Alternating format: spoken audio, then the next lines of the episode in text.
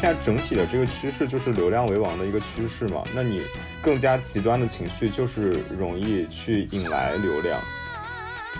中国得多少块奥运金牌这件事能体现这个国家的乒乓球水平，还是你的这个乒乓球 UP 主，就是乒乓球视频做视频的人的订阅量有多大，然后他的活跃程度有多大，能体现这个社会对乒乓球的关注度跟参与度？我觉得反而是后者有可能更能体现这点。很多人去健身房，那个那个意思一下的那个意思，就真的很意思一下 啊！跑步机上面就是六公里的配速，跑十分钟，然后哎呦还挂一毛巾，我是不知道擦什么呢。中国人天天是都说什么十三亿人拿不出十一个人踢足球，十三亿人拿不出多少人去练一个小项目。但是这十三亿人中有多少人到十二岁到十八岁那个时候，他还在坚持那项运动，还是他已经在做启东黄冈的卷子，一年卷个三百遍？那如果体育总局的任务是通过体育扬我国威的话，他这个任务完成的还挺好的。中国太大了，就是。中国的整个地域，包括人口基数，都已经大到我们很难去用一个标准的模式去套上，因为每个区域之间的发展的水平差距实在是。为什么不体育不受重视？就是因为它在你的一个中国人的成长过程当中，并没有办法让你住上更大的房子，享受到更好的生活，所以它自然就不受重视了。如果对吧，体育高考一百分，那我相信中国可能就是打遍世界无敌手。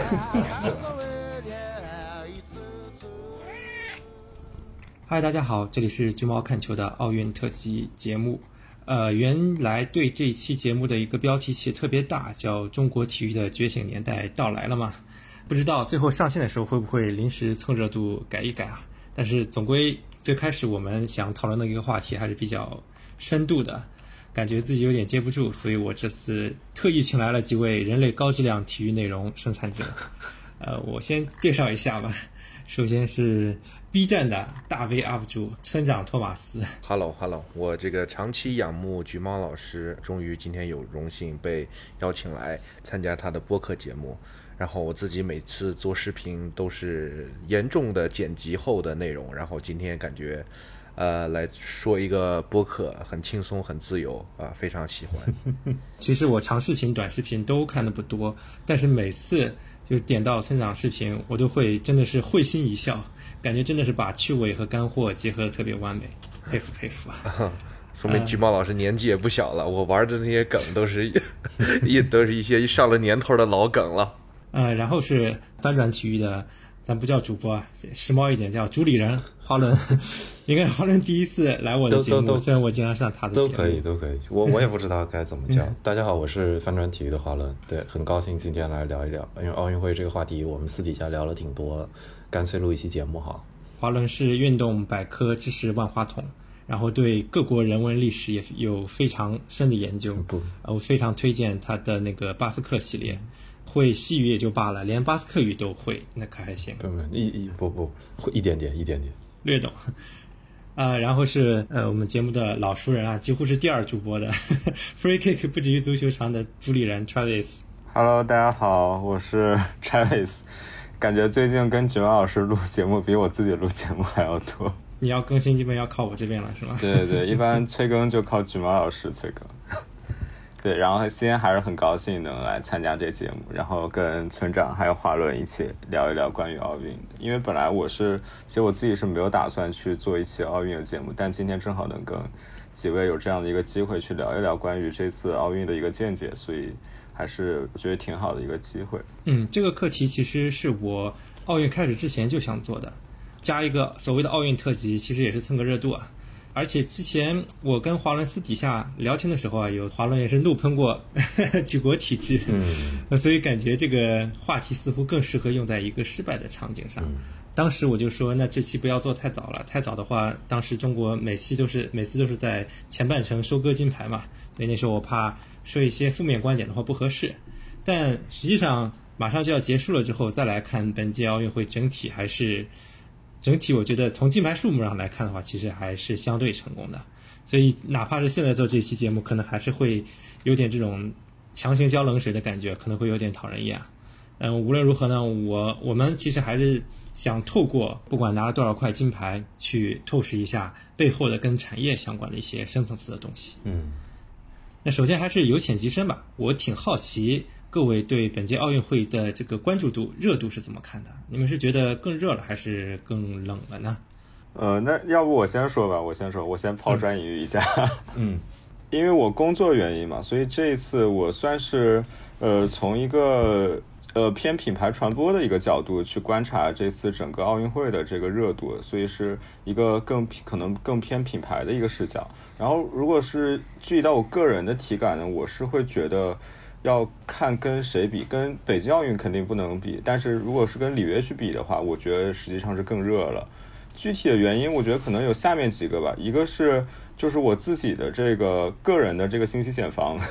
的问题，因为在上一届里约奥运的时候，我还在读书嘛，所以我身边其实呃就是可能跟普通人的朋友圈是差不多的。但是今年的奥运会上，我已经工作了，然后包括我之前读书也是读的，就是跟体育相关的专业，所以其实我朋友圈里头有非常多。热爱体育，甚至是从事体育的人，所以从我这种嗯比较私域的这种呃社交平台上去看，是明显的感觉到更热了。哪怕是一些非常小众的项目，也会感觉到有非常多的人在关注，然后频繁的去发表这样的意见。对，然后我觉得第二个呢是，呃，这种大众媒体的兴起吧，导致现在的这种传播的媒介变得更加多样化了，因为可能。呃，在一六年在里约奥运会的时候，或者说我们往前更加追溯一点，到零八年奥运会的时候，可能零八年的时候，我们占据主流的这种话语权的还是我们的传统媒体，是我们的电视 CCTV 这样的。但是到一六年的时候，短视频就开始兴起了嘛，然后到现在，呃，短视频的这个热度我们已经不用说了，然后另外再加上像比如说我们现在正在录播客这样新兴的媒介的兴起，所以是我觉得是有更多的维度去增加了我们这种感官上的一个内容的丰富性吧，呃，然后第三个是我觉得一个有点中性的一个是现在是处于一个特殊的时期嘛，我觉得是不光是疫情吧，也有这种全球。就是我们在经历了很多年的这种非常顺利、非常平滑的这种全球化的趋势以后，其实现在大家是有一点处于分裂的这种状态了。然后包括这次的主办国也是跟我们国家很有渊源的一个主办国嘛，所以我觉得是有非常多的这种情绪混合在里面的。然后这种情绪其实是我觉得是嗯助燃了这样的一个。体育内容的一个传播吧，所以我总体来讲，我个人的体感是变得更热。嗯，因为我其实有跟 Travis 类似的就是我之前也是可能没有不算是一个，就连这种兼职的从业人员也不算，所以我觉得自己的经历可能也不一定太准。那不知道，呃，村长你是有你你自己感觉是怎么样的？我的感觉是。呃，我一开始其实奥运这个东西太多太杂了，然后我要是从做内容的角度来说呢，我自己也没有一个很好的切入点，所以我一开始也没想做任何跟奥运相关的东西。然后其实跟我一般合作的平台和媒体来说，也有就是一开始也都没有提过奥运，结果快到了的时候，有很多开始说要约稿，然后要这个做一些合作，让我生产一些内容之类的。呃，然后呢，我就其实我写了一点儿，但是这个差不多到开幕之后的一两天吧。首先是开幕的时候，其实大家都没有想到的是，呃，原本都以为这个疫情啊，又没有观众啊，这个其实至少国内来说，对于这次奥运会的期待是比较低的啊，就是可能觉得它 就这么过去吧。结果开始了以后，呃，这个声势就是越来越大，越来越大。然后呢，我原本是想写点东西的，结果写了之后发现呢。就嗯，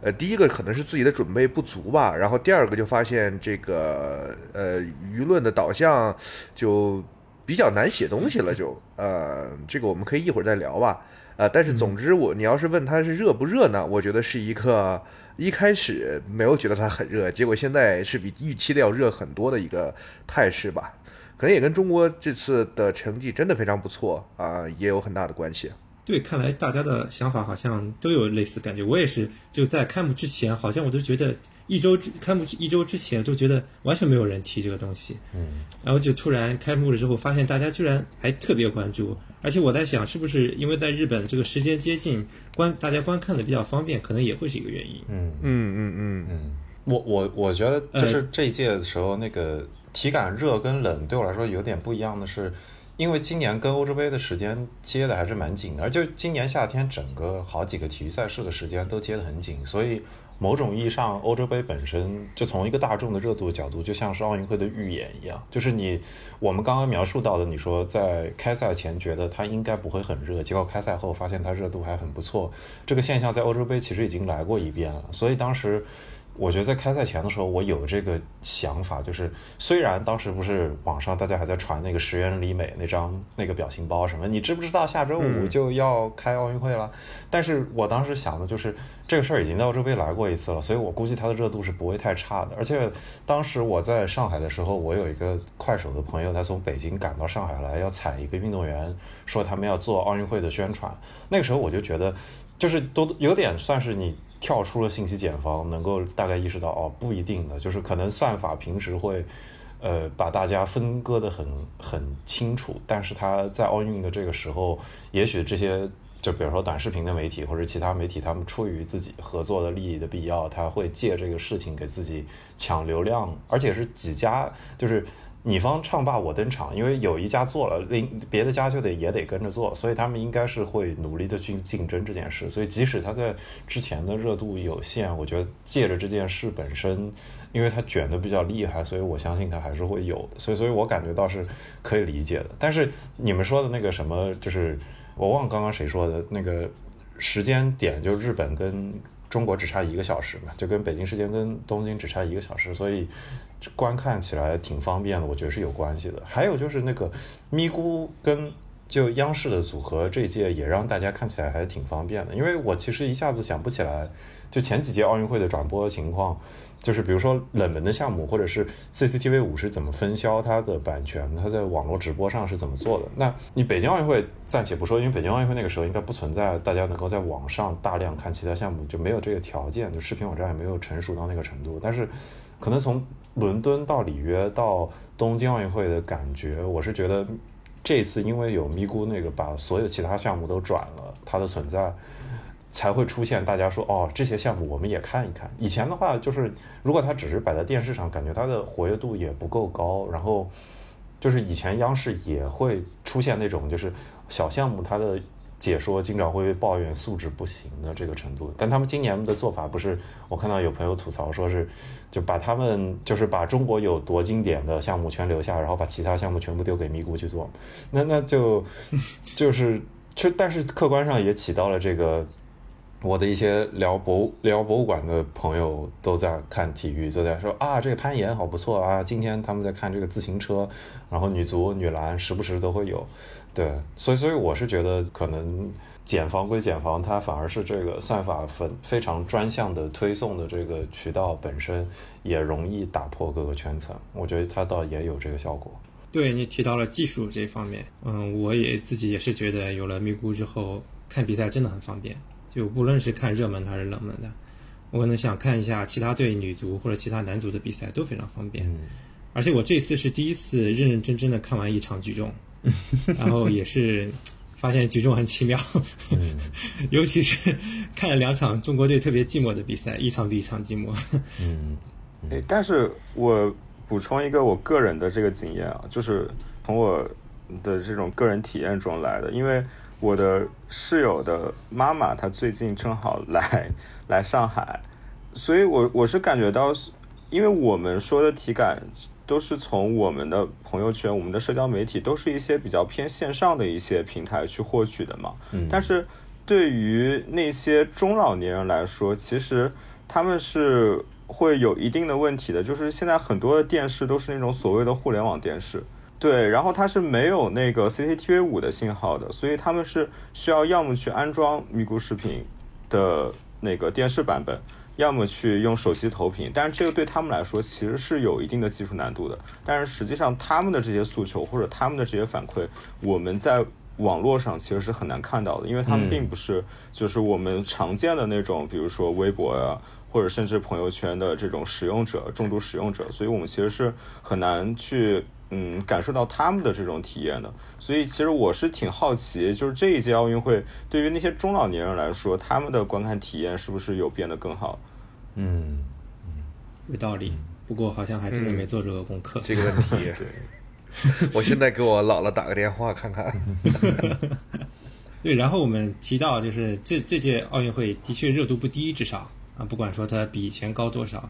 但热度高了之后吧，也会有一些幺蛾子出现。就比如我们看到了很多乱象吧。就我个人而言，我其实是有看到各种极端的东西。比如说一个极端就是太不在乎成绩了吧，给我给给人就是很多人在批评我，说有点体育竞技饭圈化了。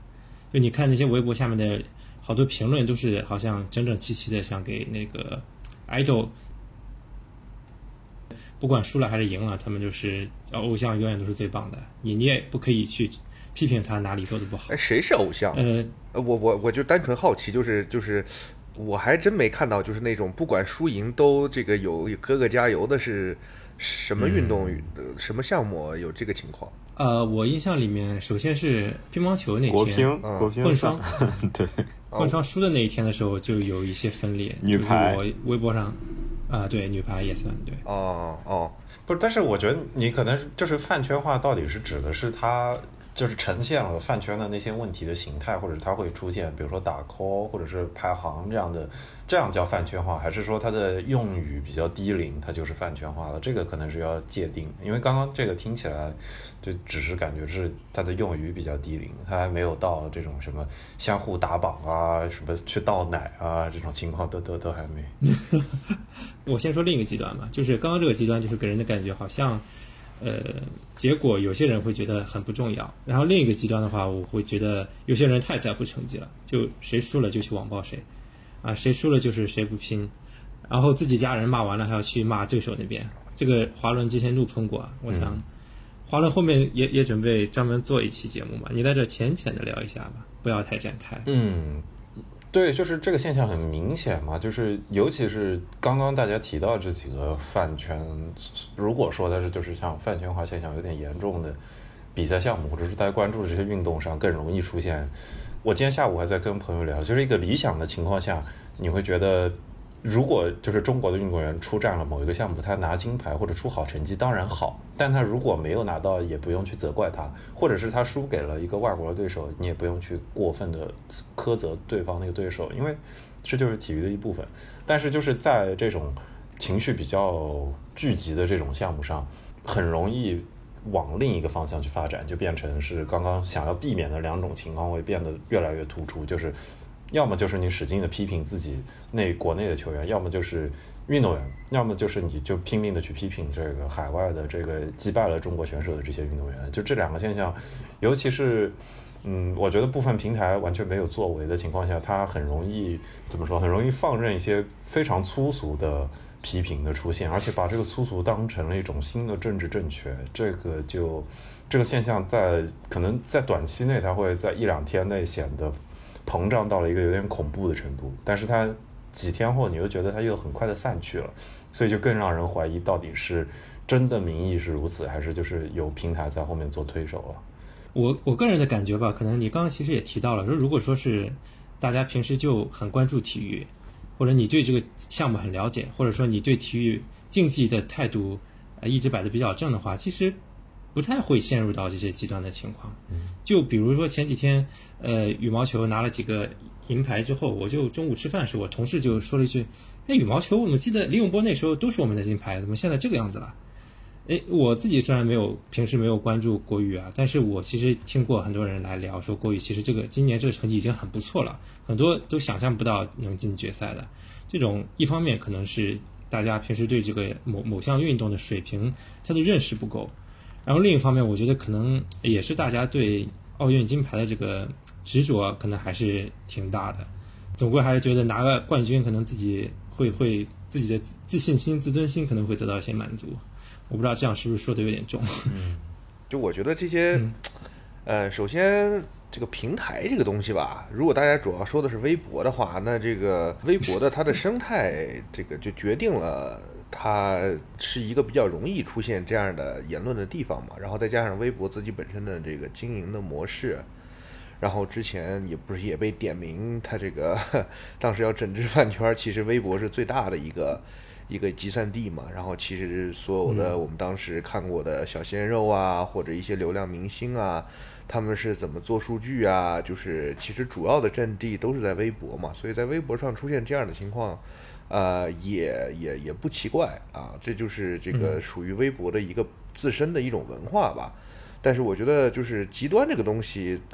更进一步说，可能我觉得还是啊，对，我其实问题应该是大家现在的整体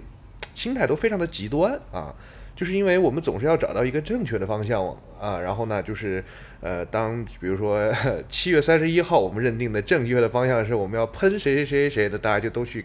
干这一件事儿，但是有的时候八月一号它又变成了另外一个方向，就这个其实。是一个，我觉得整体这个社会在在在在在面对这样的问题的时候，没有办法做到一个就太极端了吧？可能最终的一个体现就是会在呃我上面，就要不然就是你赢了，我们把你夸的是这个世界这个中国的英雄，然后你要是输了的话，你又是这个人民的敌人一样。所以我觉得这个是我觉得不太好的。呃，这个问题其实我觉得是大于一个饭圈化啊的这么一个情况。其实饭圈这个东西，你如果成了粉丝，你的粉丝啊，如果你成了明星，你的粉丝都能这么对你，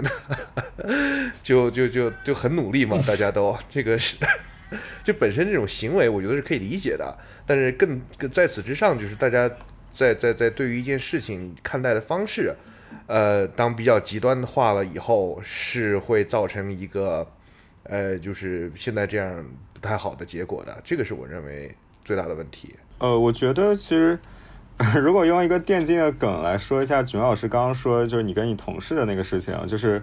可能有些人就活在了二零零八年的北京，没有走出来。就是其实我们今年的金牌数跟里约跟伦敦比，其实已经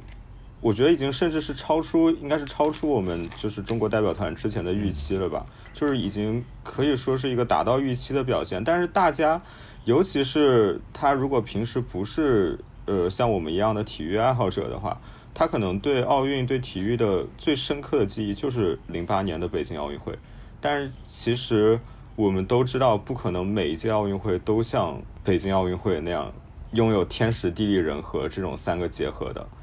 对，所以这个是我觉得大家。嗯，可能会听到徐老师刚刚说的那样的对话的一个原因。然后，呃，另外一个关于网络上这种情绪，我觉得一个是微博，呃，也不能说微博吧，我觉得现在整体的这个趋势就是流量为王的一个趋势嘛。那你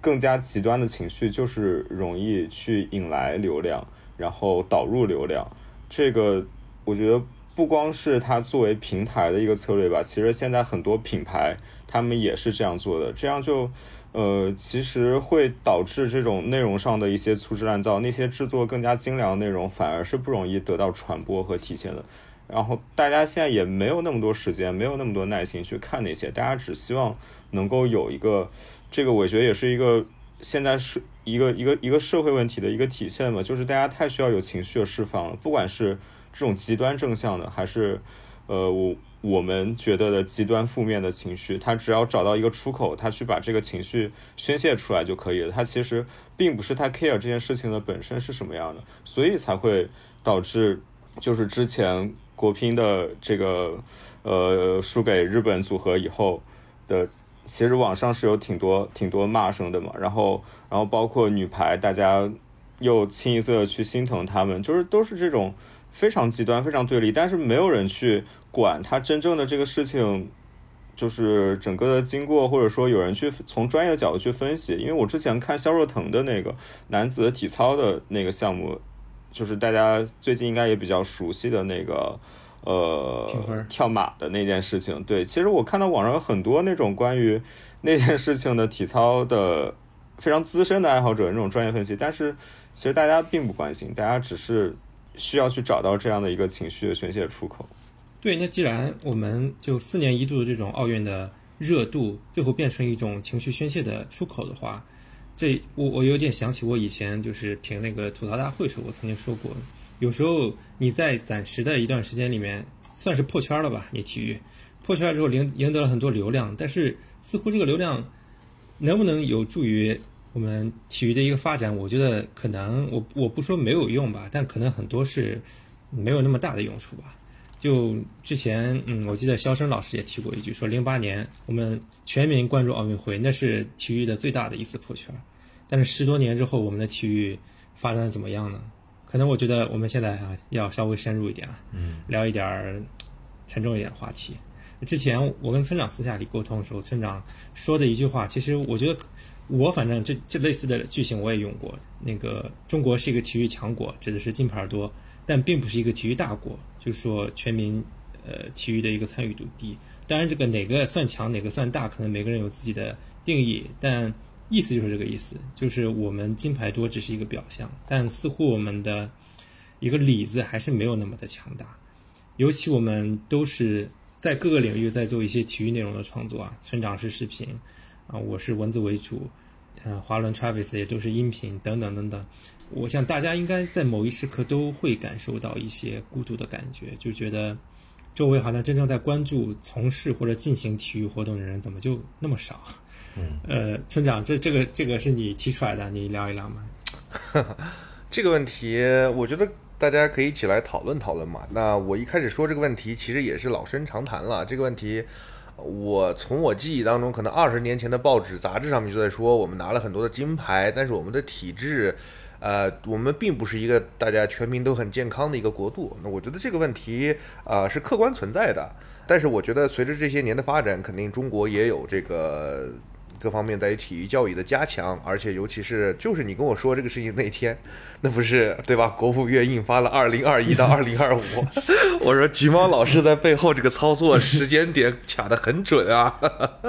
对，我觉得这个问题，我不是说这个大国就一定是好于强国，我觉得在奥运会上面能够获得金牌，它一定是一个，就说。不管是民族自信心，还是这个国家在地世界的这个人民心中的地位，都是一个非常非常好的事情。那就是说，在此之上，我们还有没有更多的可以做的？我觉得是有的。那我觉得这样的问题，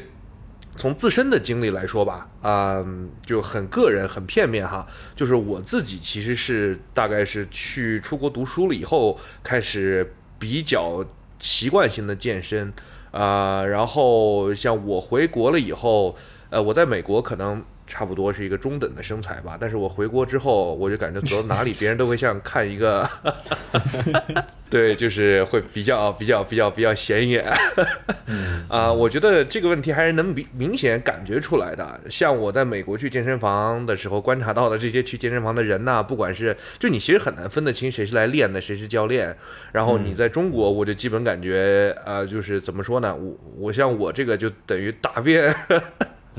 这个健身房无敌手，呃，基本上也没有教练 练得比我壮的，所以，呃，但是其实我觉得从我自身角度来说的话，我锻炼并不是一个特别特别极端的那种，就是练成吕小军那种，对吧？这也不至于，只不过就是其实你只要每天能够坚持锻炼，然后去练这个。不管你练的是什么吧，其实你都能达到一个比较比较强壮的状态。但是我觉得就我身边而言，像我在北京，然后我住在这个望京这块儿哈，我只能说在这一块儿，呃，这个我能感觉到的民众的体质还是比较比较比较比较比较虚弱的。那这个而且我们这互联网公司也很多，我看到每天的这个在美团啊这样的公司的员工。然后来 gym，有的时候就随便练练健身呐，或者是跑跑步啊。其实我觉得，呃，有的时候我都想上去，比如指导一下，你要不要这么好好练一下？哎呀，蛮可惜的吧。所以就我觉得，从我身边自己的观察，我觉得，呃，的确是，就我们拿了很多很多的金牌的，与此同时，但是我们对于这个健身、强身健体的这个概念，其实啊，还是有很大的加强的空间的啊。大概其实就是这么一个结论。嗯嗯。应该大家没有同时见到过，我是三位都见到过。确实，村长这个身材，我是第一眼是吓一跳。然后，其实华伦也是，华伦也是。你们两位留美的留学生，看来这个健身意识是非常强。我跟 Travis 有一点，呃，我我不代表 Travis 啊，我先自愧不过。没，可能我们英国留学生就是我们踢球，你们有风度，对对，就是这个肌肉塑造的方向不太一样。美国人喜欢要大一点。我接村长的话吧，我觉得对啊，就大家基本上说到这个中国跟国外这些的身体素质差异也好，健身习惯差异也好，就是基本就是刚刚村长说这些，这是就是比较常见的这些观点，就是你去什么精炼那个叫什么精炼工坊啦，还是什么什么五年前的知乎啦，就是这这样的话，就大家基本上已经把这种基础的现象已经都说过一遍了，就是呃国民的参与的低啊，参与程度低这些。我我说几个，就是我这些年来，尤其是就是我现在回来已经回来了，回国了一年多了，我是在疫情中回来的。那我觉得，嗯、我我的一些现象的一些改变嘛，或者说我自己的认知上的一些差别，一个是我最近在跟我朋友也解释这点，就是原先我会，呃，我会有点痴迷，或者说我心底潜意识里觉得他只有这个人只有肌肉大了，他才算身体素质好。但我觉得在回国之后，这件事我在慢慢慢慢纠正这件事，就是的的确确是中国人的普通身材是看起来要小一些，比如说尤其相比美国，你说它要小一些，但它平均下来每个人的身体素质不好说，但是健康程度真不一定说比美国人要差，尤其美国的是美国情况更多是两极都有嘛，就是两极都推得很大，嗯这我中中国的中间值都很高，而且还有就是就是怎么说呢？我原先还跟人解释这点，就是我原先习惯于觉得哦，这个人一定要大，看起来大一些，你才觉得他就是练过，或者说你潜意识里在审美上会觉得，就比如说大家讨论说中国女孩就麻杆腿啊，就就是又低白又瘦啊，就是这这些审美啊。但是我现在觉得意识到，就是这个人为什么他想要他想要打扮成那样，他想要对外展示出这样一个长相，本身不只是比如说他认为这个身材是健康的，他认为他想要这个健，他认为的身体比较。就身体素质还不错的身材是这样的，还有就是社会带来的压力，对不对？就是你比如说一个女生，如果中国的女生现在你比如说练成像美国的，你哪怕就是一个普通模特，其实美国很多模特她们就是手臂上的肌肉线条也还可以，就是她平时如果再吃多一点，看起来手臂肌肉线条没有，但是她比中国女生可能粗出一倍那样的手臂的维度，那在中国如果是她是那个维度的那个女生，她真的会被围观的。他真的会被他身边的女生们围观，而且他会真的深切的觉得在中国生活非常非常的不方便，就是他买衣服都会很不方便，然后他生活的这个语境的各个方面会告诉他，你这样太壮，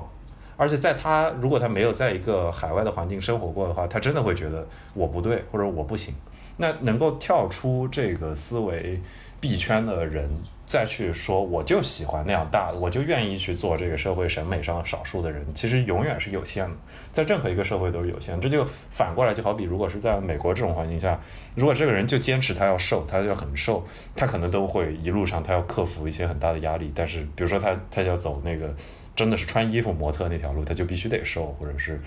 等于说，你反而在中国，你想要把你的肌肉量拉到那个程度，反而是一件你要主动跳出舒适圈的事情。这这件事是，所以所所以说就是，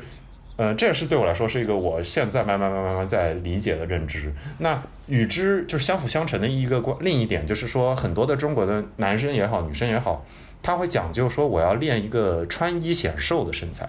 那就是他也练，有很多人他可能也已经在自己的身材上投资了两三年、三到四年的时间去锻炼，但是他他追求的身材不是说啊我要我的维度或者我要拉那个四十五公斤的那个那个哑铃，我要做弯举。他想要追求的是，比如说电视上的模特或者明星的那个身材的差不多，就经常有那种，哪怕你在篮球的论坛，你在虎扑上，你都会有很多人看那个什么路神走出来，然后底下评论都是啊，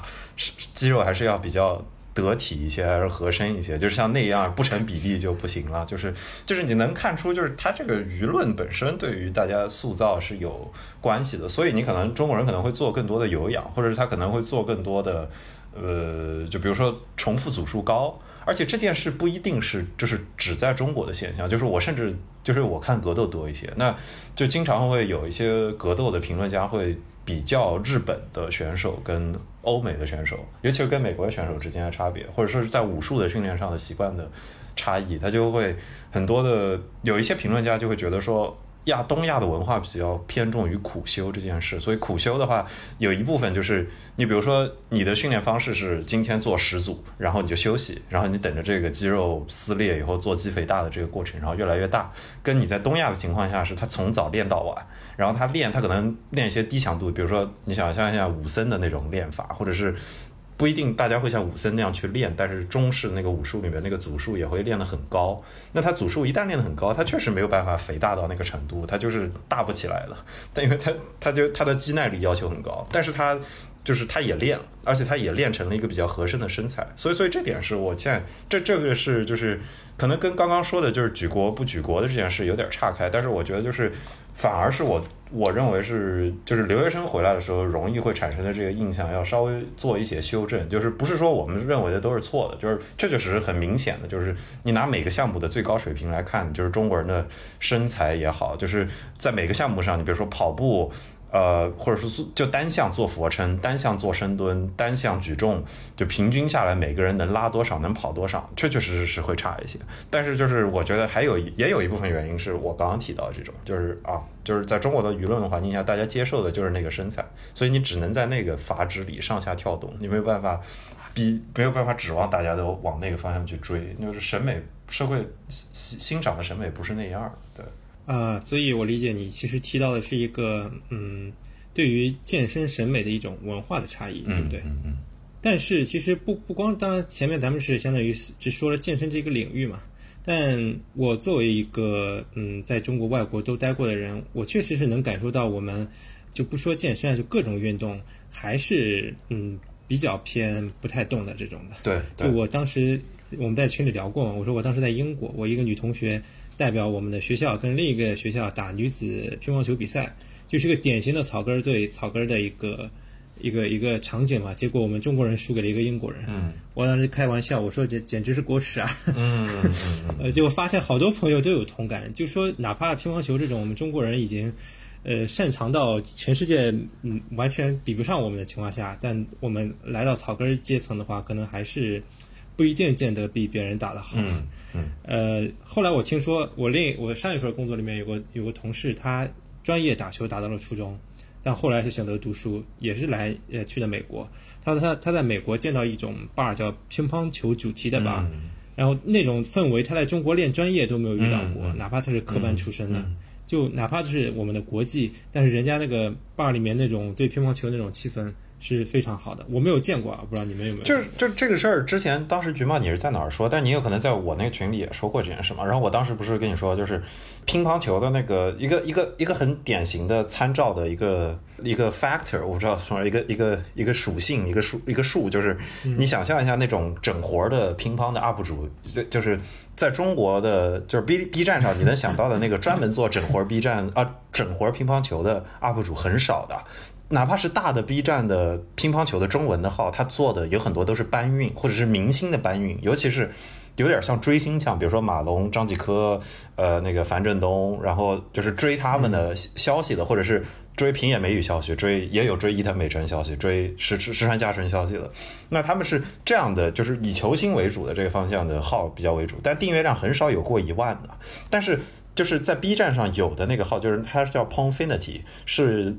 几个丹麦的爱打乒乓球的人做的那个号，然后他们在外网在 YouTube 上面大概有好几十万、接近百万的粉丝，但是在外网上像他这样级别的百万级的乒乓 UP 主至少有两三个，至少有两三个，甚至可能有五六个。我觉得现在，所以这就本身就说明了，就是我可以理解为你说，就是到底是中国得多少块奥运金牌这件事能体现这个国家的乒乓球水平，还是你的这个乒乓球 UP 主？就是乒乓球视频做视频的人的订阅量有多大，然后他的活跃程度有多大，能体现这个社会对乒乓球的关注度跟参与度。我觉得反而是后者有可能更能体现这一点儿。就是你你你想象一下，在中国，你比如说 B 站上最活跃的号是那种日漫或者二次元或者是是游戏的那些订阅的也挺多，七小点、试大腿，对吧？那那你你这个在这种，我反而是就是他作为一个例子来看，就有多少人平时作为爱好会去搞这项运动。那乒乓球就是这样，Table Tennis Daily 跟那个 Adam babaro 他们是跟着那个世界的乒乓球的那个主持人，他们他们应该是经常到世界范围内去做，呃，世界的乒乓球的水平的，就是各种，比如说 Adam babaro 是一个美国人，他以前是南加大的，但他毕业以后基本上就。专门做跟东亚方向的研究，后来他做乒乓球的这个解说，然后他他就中国人会以为说，哦，就乒乓球的发展就是很到那个体体校系统里面去，只有专业的水平在那儿，然后我们普通人水平在这儿。但 Adam Barbaro 他做的这种乒乓的视频什么样？他会跟那个张本智和打球，他会跟台湾的那个林允如打球，然后他也来大陆，他跟马龙打过那么两盘。但他打马龙的时候，那个时候他的那个热情很高涨的，他就是哇，我今天要跟马龙打了，然后樊振东帮我拍视。视频啊，就是他，然后你看到底下的评论，就就会会拉出好几百条的，哇，马龙，马龙，樊振东，樊振东，就是张本智和好厉害，就就是他的这个热爱爱好者的群体，乒乓爱好者群体的氛围，很遗憾，我觉得在 B 站上你是见不到的。但是说公平的说，就是 YouTube 本身当然是一个世界都在用的网站，所以它肯定不能说它只代表美国，或者它只代表什么。尤其像 Adam b a r b a r o 他是一个美国人，那然后他又会去参与那种美国的其他的 YouTube 视频的制作，然后他会去做走那种整活型的视频，就是纯整活，就 YouTube YouTube 上有那种纯整活，就整到几千万订阅那种 UP 主，那他就去他们那阵儿整活，给他的乒乓球视频导流。然后 Table Tennis Daily 的那帮人是在英国打乒乓球的，那他又是有很多英国的粉丝，然后在 B 站上开了号的那个 Pongfinity 是丹麦人，那他们又是在丹麦有那种上街去，他们拿烤面包机让对方拿乒乓球拍，他们俩打比赛这种整活，就是他的这些视频都让你觉得乒乓是很参与到生活里，而且他用他用他们的视频去。去去做出这种，就是我就是要参与到生活里去的这样的视频，就是我要让这项运动走进去，就而且这个爱好者他的爱好者是有可能就是来自于普通的生活之中的，但这个就你在 B 站上你就见不到，那那这个就我觉得就非常的明显了，就是可能是我们这提纲上底下刚刚橘猫这列到的什么精英体育跟大众体育就有点泾渭分明，在中国多多少少就有一点这个倾向，或者说。有的人，大家就会容易把哦，专业队的在那儿，我们就是非专业队的，然后很容易把这个泾渭划开。但其实这完全是一条无意义的线，对吧？就是专不专业也好，大家都在乒乓或者是篮球的某一个水平线那个尺子上。大家就好好打就行了。那有一天，那你就是要能架架起这个业余跟专业之间的桥梁才对。那是在中国的话，可能暂时就只有篮球这两年在做这件事，但是其他时候大家都觉得，哎呦，专业队在那儿，他们厉害，体校的出来的厉害，我们不行，对吧？我们不是体校的，就这个这个泾渭分明，在中国就非常的明显啊。嗯嗯，我接着华文的稍微稍微补充一点吧，我觉得也是一个，就是跟我个人的那个生活经验有关。就我之前在英国读书的时候，其实我们学校旁边，因为我们学校旁边是那个 Sky Sports，然后他们那个外面有个像类似于一个像小广场，呃，外面有个像小广场一样的地方，然后上面就有一个乒乓球桌，然后就可以经常看到有外国人在打，然后我们中国留学生有时候也会去打，而且我同学里头有两个是以前那种专业运动员，就乒乓球的专业运动员，就，应该是比菊猫老师的那个女同学要水平要。高挺多的那种，然后，但是你会看到那些英国人，他就轮流上去跟我同学打，就是他会很兴奋、很高兴，就是他没有这种我我想说，就是外国人好像对于他们参加这种有一定技术门槛，就比如说篮球、足球或者乒乓球，就是你有稍微有一点点上手难度的，他是没有那么大的心理负担的，但是我们就是。呃，我回国以后就是开始工作以后，因为我们公司也是一个呃，算是体育公司嘛，然后我们经常会组织打篮球呀、踢足球呀那种的。那很多人他就是来我们公司之前，他是没有参与过这样运动的，你就要去其实花费挺多时间去说服他。因为其实我们的那个比赛的强度是很低的，我们女生是男生女生混在一起，就是有一次甚至是女生比男生多的情况，就是 就是这样的一个强度，但是他还是需要感觉去克服他的那样的一种。就是心理心理的负担，我觉得这可能跟我们中国人有一点点就是怕出丑，或者说所谓的怕出洋相的这种这种心理有关。但是外国人他可能对这方面的心理负担就低一点，他觉得参与运动本身就是一件很快乐的事情，他就呃不太 care，而且他自己觉得自己本来就是一个初学者。他觉得自己犯一些呃，可能在我们中国人看起来有一些低级的，有甚至有些愚蠢、有些搞笑的那种失误，他觉得是无所谓的。那初学者不犯这些失误，谁去犯这些失误呢？对，但是对于对于我们就是中国人来说，他可能就是我们大多数人都会有一个要面子的这样的一个一个特性嘛，所以他其实参与到这种呃，我觉得有球运动吧，因为我平时健身也不是很多。有有球运动的时候，他可能会是有一点点心理负担。他一方面是担心自己出丑，然后另外一个方面，我觉得他们还有一种心理，就是担心给队友添麻烦。这种就觉得自己的水平不够，可能会拖累队伍。这种，尤其是在就是足球呀这种团体运动当中。对，然后另外一个是，我觉得，呃，其实现在的整个国民的这种体育意识或者健身意识，我觉得还是有还是有加强，但是这个可能更多，我感觉还是跟就是经济基础相关吧，因为我现在工作的地方是在静安寺嘛，然后我们那个整个写字楼可能更多的是一些外资公司呀，然后包括一些嗯大家比较熟悉的那种化妆品公司，所以整个写字楼是女性为主的，但是你就可以经常看到就是穿 legging 的那种女生。然后我们楼下就是在负一层的时候就就有一个健身房，然后你你可以就是每天大概到可能七点钟七点多到下班的那个点的时候，你可以看到非常多的女生就是下班以后的白领去练普拉提啊，去骑单车什么的，所以呃我的感觉是呃大家的这种健身意识或者体育意识是有增长的，但是它可能还是。在这样的一个呃经济基础相对来说比较好的一个群体里头，先兴起起来，然后再慢慢扩大到整个整个社会，的吧？然后另外一个，呃，我觉得有关系，也是健身相对来说，就跟我刚刚提到那些有球运动比，它是一个门槛相对低一点的，就是你即使是一个初学者，你也可以很轻松的参与进去的。嗯，对。但我我就前面咱们聊到很多，就是。咱们国内的一些生活习惯嘛，我最近就一直在想，我们这个运动没有普及开来，它的原因是在于我们这个这个泾渭分明的一个体制制度呢，还是因为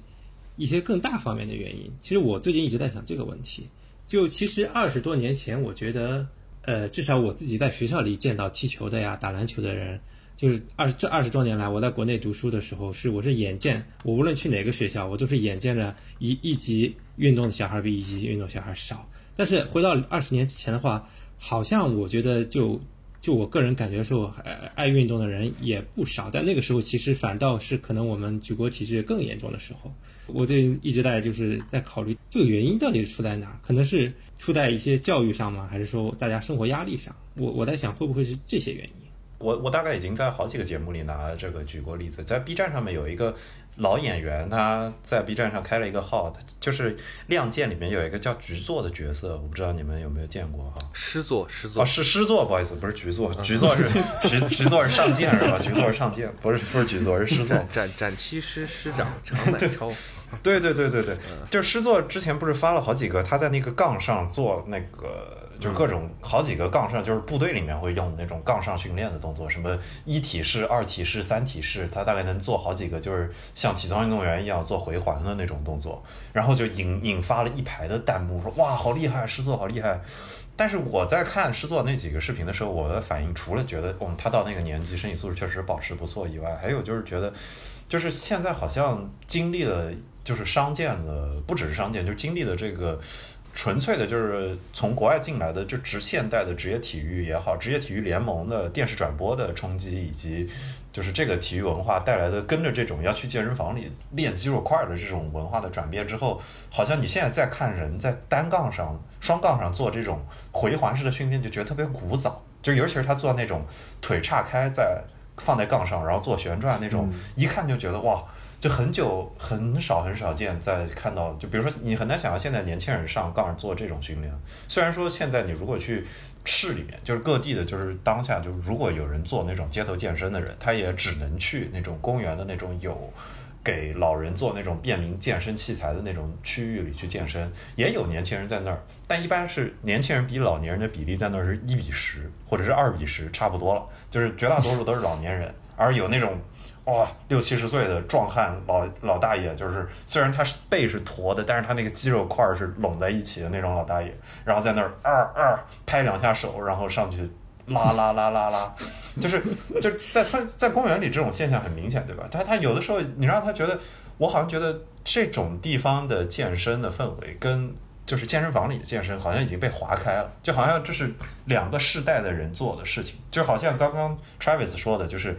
就是你看到的，你在静安寺，那静安寺是上海非常有，可以说是对吧？非常白领的一个区域，是沪，可以说是在沪西这儿，你在你你没到浦东这儿，你在另一侧，就是最可能是你说有钱也好，它可能是最 CBD 之类的区域之一。那在这儿工作的人，我可以说绝大多数人都是可能是知识跟文化素养的门槛要求都很高。我不我不说他们素质一定好，他有钱他素质不一定好，但是他可能他接受过的各种各样的资源很多，他大概率他会接受过海外的呃体育文化的培养跟健身训练的文化的培养。你比如说在这些地方，你可能见到更多人穿 legging，不只是穿 legging，他可能穿的都是 lululemon 的 legging。你可能到成都，或者你可能到呃不一定，你就选一个低就是第二次档次一点的城市，你到宿迁，你跟上海市拉开一点档次差距，可能也有女生她们穿 Maya Active 的 legging，对吧？那 GS 就是不一样的，GS 是很独特的，大大家有可能就是投行咨询律所这儿的人出来去健身去了。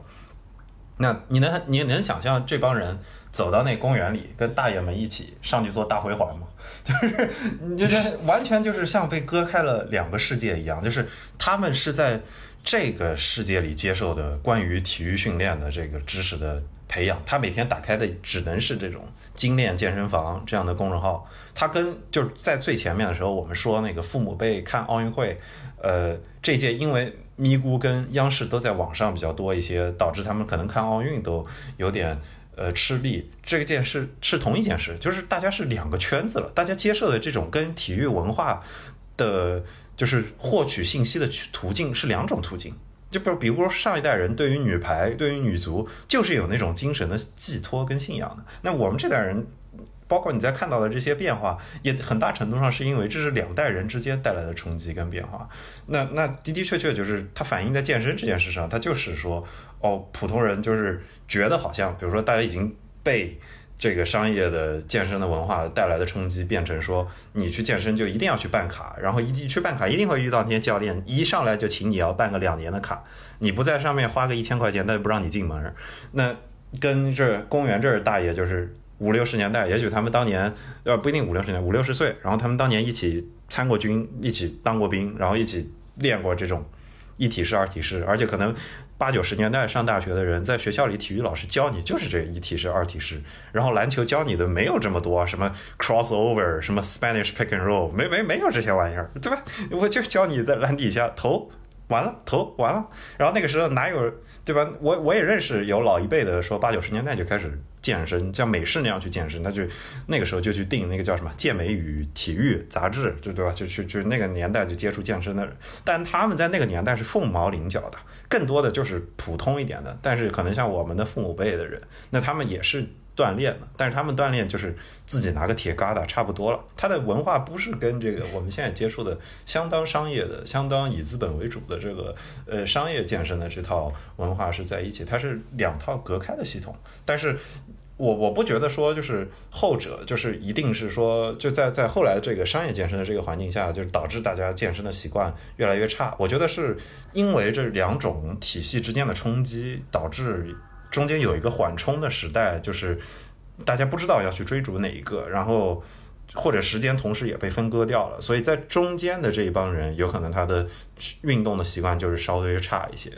但是就是我觉得，就是你要允许现在这个制度或者现在这个架构慢慢去长，它也能把它长好的。现在也有越来越多人去健身，我觉得这个趋势总是在往上。对，嗯，我觉得你说的确实有一个断层的这种感觉。确实也不一定说哪个哪种是好，其实我觉得都挺好的，只要你在动，啊，你哪怕出去跑个步，呃，去玩一下双杠，这都挺好。但我确实是感觉中间有一个断层，就是可能有些人从一个生活压力很小的地方来到了大城市，然后你可能原来有很多器械可以用，啊，可能每天有空了过去练一练，然后现在来到大城市之后，你会发现，啊，我去哪儿都要交个钱，啊，再加上生活压力大，然后就断掉了。我觉得中间可能确实有一块断掉的一层吧。嗯，托马斯，你半天没说话了，村长有什么见解？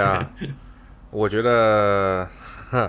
我觉得这个我都有点忘了，我们聊的问问题是什么？为什么是是大爷为什么在玩杠是吗？我觉得啊，这个其实我在北京，我这个还是公园大爷玩杠那，在北京是一个非常非常非常知名的群体，他们在那个愚园。什么公园天坛还是在哪儿来着？反正就是会要以杠会友，来自全国的这种杠友儿，挑出一个杠精 五六十岁的杠精，杠精团。对，五六十岁、六七十岁，那个真的是练得很厉害。那我就我我我记得是说，我以前也听我这个家里面老人有说过，就是这个其实为什么会有这个习惯，是因为就当年的不管是学校啊，还是什么工厂啊，这种就是大院儿里面，他们就大家说健身啊，然后呃那个领导就好，我们怎么健身呢？然后就全国出了个什么政策，说啊我们要。全民健身，然后在所有的这个院子里面就放了很多的杠儿，然后有的单杠儿，有的双杠儿，然后大家就开始拿那个练。嗯所以这个其实是一个很很典型的政策导向的结果。是是，可能当年哪个哦钢铁厂这个产了很多的杠儿，然后卖不出去，就交给了体育总局。这样啊，这这这胡扯哈，这瞎说，反正就是这。但是你会发现全国都一样，就是这事儿肯定 不是一个自然而然形成的啊，对吧？然后呃，你说要是有这个，的确是出现了呃。就是我们练的年轻人的健身习惯跟老年人的也不一样，不过我的确也在呃嗯各种各样的健身房啊里面也有，其实很多的中老年人也也也举铁，也也是这种练器械的方式也有很多，嗯。啊、就是基本上他们不会去和年轻人的那种午休或者晚上的时间冲突，但是基本上你要是像偶尔什么上午或者下午去健身房里，也有很多中老年人，所以我觉得我的感觉。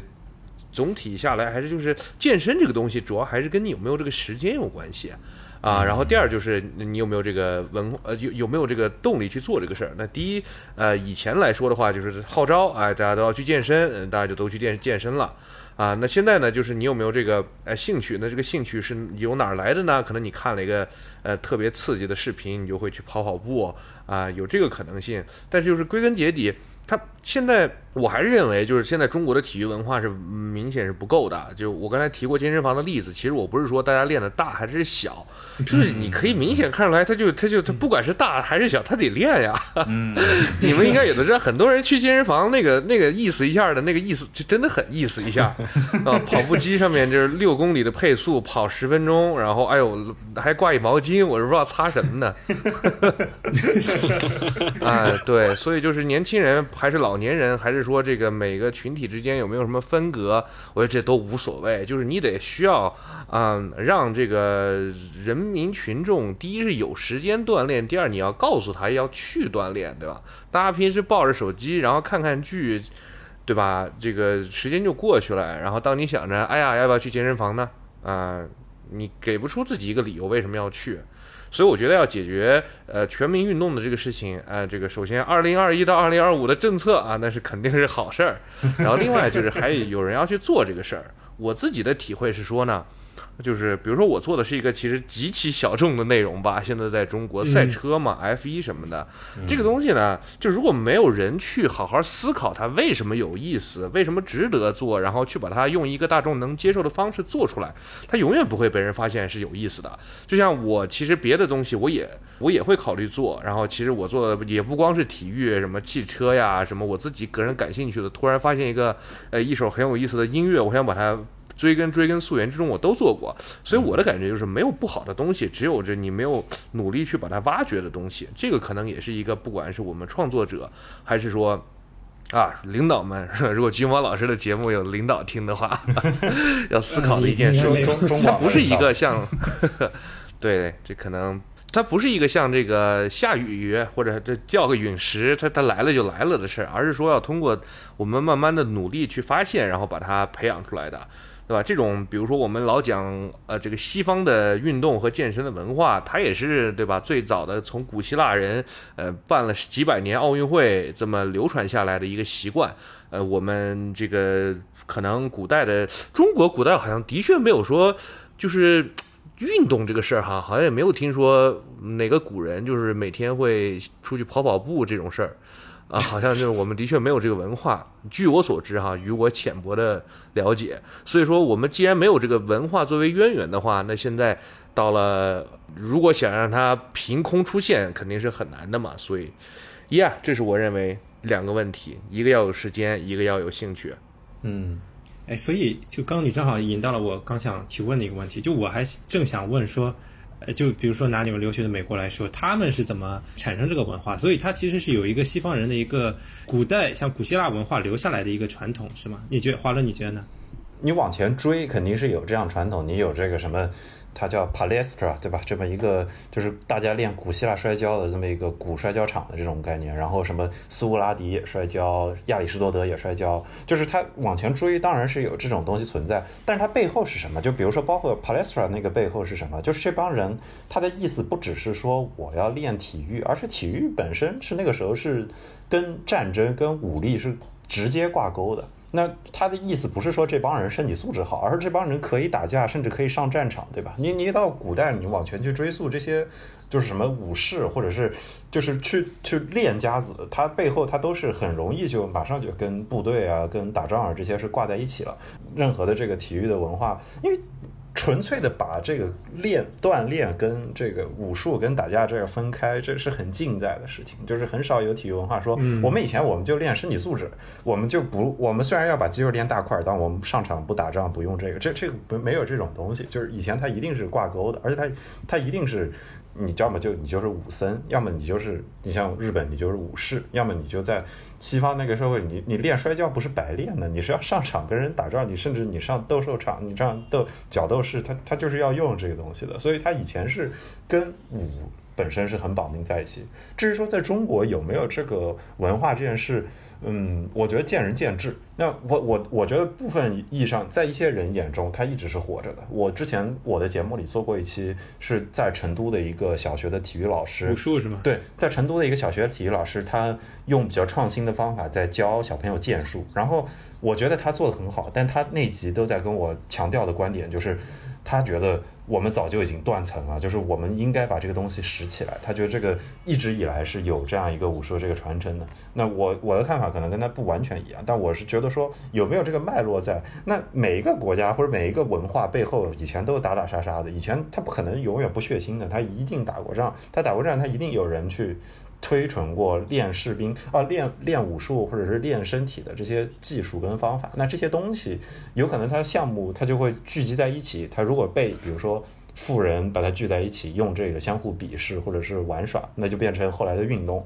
那你在你不一定要。刚刚我举的都是很古代的例子，但你拉到近代也是这样。就比如说在美国，就是很明显，就是美国的文化里面，他那个运动的习惯是怎么培养下来的？包括他到战后，他在二战后，他是怎么就是各项的体育发展到今天这个程度的？他直接接过来的时候是有这些退伍的老兵过来的，这退伍的老兵要。他就是你看美国的那些职业体育里的那些教练啊，还有早期的参与者，他们很多人就是退伍的老兵啊。美国的那些篮球的制度现在是二十一世纪了，但你推到六七十年代、五六十年代的时候，那些教练有多少都是什么海军啦、陆军啦？那你在中国也一样嘛？以前解放军火车头，就是以前他一定是跟这个部队这些是牢牢的绑定在一起的。但是说你怎么在这之上建造出一个我们现代的这种？这个很职业体育的这么一个概念，就是他，就是现在的体育明星，你看到他不会想象说，哦，这个人打架，甚至你一想象他打架，你就觉得这个人不对，他是刺头，对吧？那这个这种东西是很新的一个东西，等于是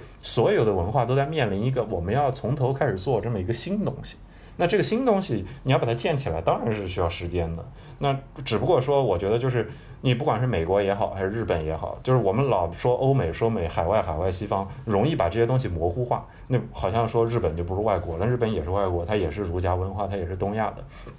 但他们做的也好，那他们跟日本、跟美国一样，他都有在早期的时候体操这套培养，很容易就被拿去去训练部队了。它跟军队、跟武术这些东西是直接挂钩。但他在后来慢慢、慢慢、慢慢的推广，是去掉了他部队的那一层的文化。之后，他又在社会中可以提供出一个有价值的部分。他要在社会，呃，可以提供出在一些程度上是民族的凝聚或者地方的区域的文化认同。比如说，你让大阪的球队踢东京的球队，对吧？体现出了这个地区性的文化的认同的同时，又把大家绑定在一起，又鼓励大家去做体育锻炼，那你就把这个体育不仅完成了它从这个传统意义上跟政治、跟军事的剥离，又完成了这个它向大众的推广。那这是这样一个很自然的过程。那在美国也是，这些运动队的人，他以前大家都是。USA 都是大兵，然后他退下来了啊，那那他去各地的很多人去各地的 YMCA 对吧？我不知道你们连你们几位熟不熟悉 YMCA 的感觉，就是 YMCA，对 对对，其实小黄小黄人那个 YMCA，对，就是他是美国就很多美国各地的那个。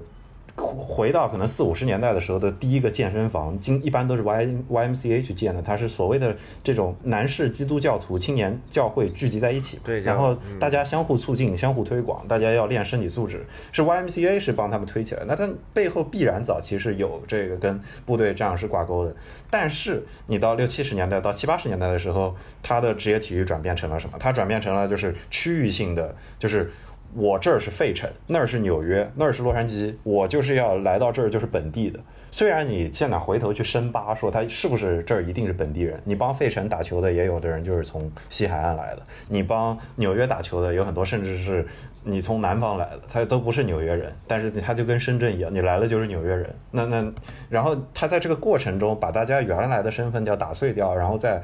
成为说我要带带领这个本地去跟对方去对抗。那这个对抗体育比赛，这个对抗本身代替了他们原来的那种，就是我在战场上啊，我代表国家我去练这种东西，但是他同时又有一个动力去练这种，对吧？去去训练身体，这是一种某种程度上是有点反人性的，在我们理解了这个锻炼对健康的这个意义之前，是有点反人性的这种东西的存在。那是是都有这么一个从。部队来从武术来，然后把它去武术化、去政治化的这么一个过程。但在中国，对吧？就是等于说我们在这一步上做的确实比别人要晚一些。因为你我就举个例子，你说我们的解放军队、我们的火车头队火到了哪一年，然后才慢慢慢慢慢的过掉，对吧？就是我们的八一队最晚的篮球队都待到了。对吧？就都都过去，也就十年间。我不是说他们一定要消失，或者说他们一定不好，他们肯定在一个时代发挥了他们的作用。但是你看这些。把职业体育文化建起来的国家，他们是怎么建起来的？就是你是要依赖这些部队啊，这些是有这些强动力去训练身体的这些机构的存在。但是你要慢慢慢慢的去掉这种政治化的因素，你才让它能成为到这个社会里比较有机的一体。即使是说他在社会里制造了内部的对抗、内部的区域之间的对抗，那也可以。但是你是要完成这个去掉这个部队化、去掉机构化、去掉政治化的这样一个过程的。这是各国都有的步骤的，那你说我们国家呢，是不是就稍微晚一点？我觉得是的，就是是这个原因。我觉得是说，哦，我们可能现在还没有融入到那个程度，但是我觉得这是一步一步来的。它它，但是你这个步子得往前走，你不要往后退。对。啊，你刚说到这个跟军队的这种联系，我还是很少听到这个观点，因为我刚刚我还也是在听的过程中，我还在想说，因为日本。总归总是跟我们文化比较相近的吧？那他们为什么就整体这个大众的体育又做得很好？所以是不是跟呃，就当年二百一二百年前那种，就是要全民皆兵准备要打仗的那种，就最开始是有这种一个动？不是中国，就学校里面做体操这套是从日本来的呀。也有从苏联来的，但是也有从日本来的。就民国时候，他有很多是从日本来的，就是去去日本受教育的精英，他们也接接触了校园里做这种体操。那这种体操归根结底最后是从德国来的，就是在德你在美国那些体操的发展也是德裔的美国人从德国移民到美国去，然后他把这套德国的当年那帮练体操的那些人的呃，就是那套文化带到了德国去。那也有人是带到日本去，然后在日本的受留学的这些华人又在民国的时候带到了中国来，然后。那中间有的人是，比如说，有的人是国民党的，有的人是共产党的，然后在我们到四四十年代，再到五十年代，到六十年代之后，这体操这个东西留下来了，就是全民在学校里做这个全民健身操的这种东西留下来了。但是它就是一个典型的。你说的体操是指，就是全民健身操。对对对对对对对，就这个东西是明显，你是直接能看到它从部队这儿来的这个因素是特别明显。嗯。哎，Travis，我刚正好想 Q 你一下来，就想问一下日本那个校园的体育是不是跟有跟他那个有一个军队有有点这种军事化的一个因素？你这个有了解吗？呃，我觉得日本的校园体育倒也不是说，当然它的引入肯定是跟军事化有关。就是我们都知道，就是像棒球啊，还有足球，都是这个海外的水手或者说是海外驻日本的这些士兵，国外士兵去引进到日本的。对，但是我觉得。后面它整个发展，它整个模式还是会比较呃偏向于像美国的那种吧，因为美国呃因为日本的校园体育它也是那种部活制的嘛，它有各种部，比如说足球部或者棒球部。我最近正好也在看那个就是甲子园，现在是下甲，就是刚刚结束，刚刚结束地方大会嘛。对，就是我觉得日本的校园体育是一个，其实是从模式上会更偏向美国一点点的这种感觉。它是一个整个把，而且它是一个通过体育为纽带去把整个学校，甚至是不光是现在在校学生，包括我们知道日本有一个呃一个名词叫那个 O boy，就 OB，嗯嗯，就是他往届的这些校友，这些已经从这个棒球队或者说是足球队毕业的这些社群，但是他还活呃活跃在这个社呃社区当中的一些人，去把它联系到一起的。就我觉得他呃，日本他是以校园体育为一个纽带，去把整个学校去连接在一起，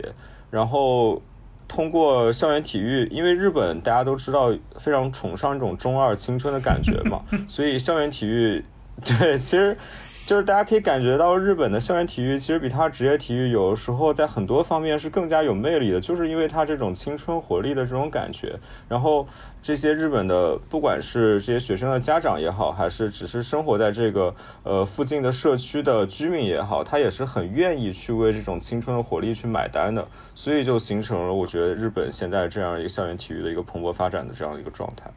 对，我觉得日本和美国应该是两个非常特殊的，就跟欧洲那些国家相比的话，我就觉得没它这个校园体育的这种文化还是非常特别的。然后就联想到我们就觉得，哎，嗯，因为前面其实有有跨过一些，就我们没太讲举国体制的一个一个体系吧。但我说到这儿，说到校园体育的话，我就一直有个问题啊，我们可以看到中国的一个教育体系下，可能是很难做到一个全民的校园体育的。但我我想知道美国或者日本他们是怎么把这就是一般的教育和一个体育的教育去结合到一起的。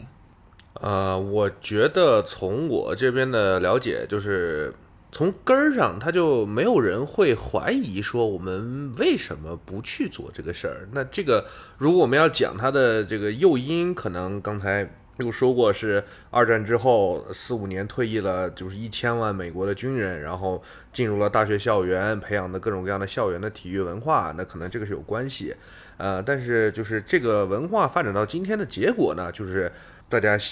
从小学开始三点钟下课了，你就是总得去找点事儿干嘛，然后父母也没有下班儿，你就会非常自然的，就是你要去选一个事情去做啊、然后可能。就是大多数孩子会去选择一个体育项目，足球啦、橄榄球啦，或者是什么，呃，然后比较 nerdy 的 Asian kids，这个亚裔小孩可能去学了 学了学了国际象棋，但是就是你总得找点这个事儿做，而且它有一个。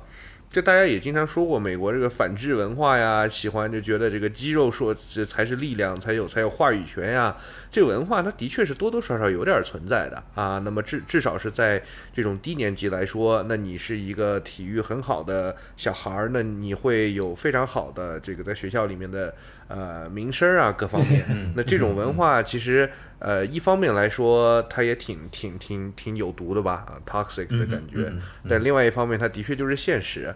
然后就以此为基础之上，就会导致大家既有时间去做各种各样的体育运动，另外也非常向往自己能够在运动上面有很高的成就吧。嗯，我觉得就是现在的结果已经是这样了。嗯，嗯，所以说那个美国就是上大学的那个体育的奖学金，是不是也是一个很重要的制度？其实不是，这个这两天前两天才我记得刚看了个新闻，就 NCAA。呃，美国的大学体育联盟之前是从来不给学学生就是发钱的嘛，因为这个这个这个假设是，就他们的一直以来几十年的论据就是你是学生，然后呢，NCAA 是一个学校的非盈利组织。是盈利，就是你可以用自己的就是自己的肖像权啊，对对对对对对，接代言。对，然后呢，对。对，之前就是所有的呃学生的运动员进了大学了之后，他唯一的 benefits 就是他不用交不用交学费，然后会有一些平时时的训练补助啊，各方面，然后住宿不要钱，吃饭不用钱，啊，就是他所谓的奖学金，其实也是说我不用你交学费了。但是就是你你如果他是一个纯纯非盈利机构的话，那又有像这个杜克什么老 K 教练这种年薪一千万美元的大学教练，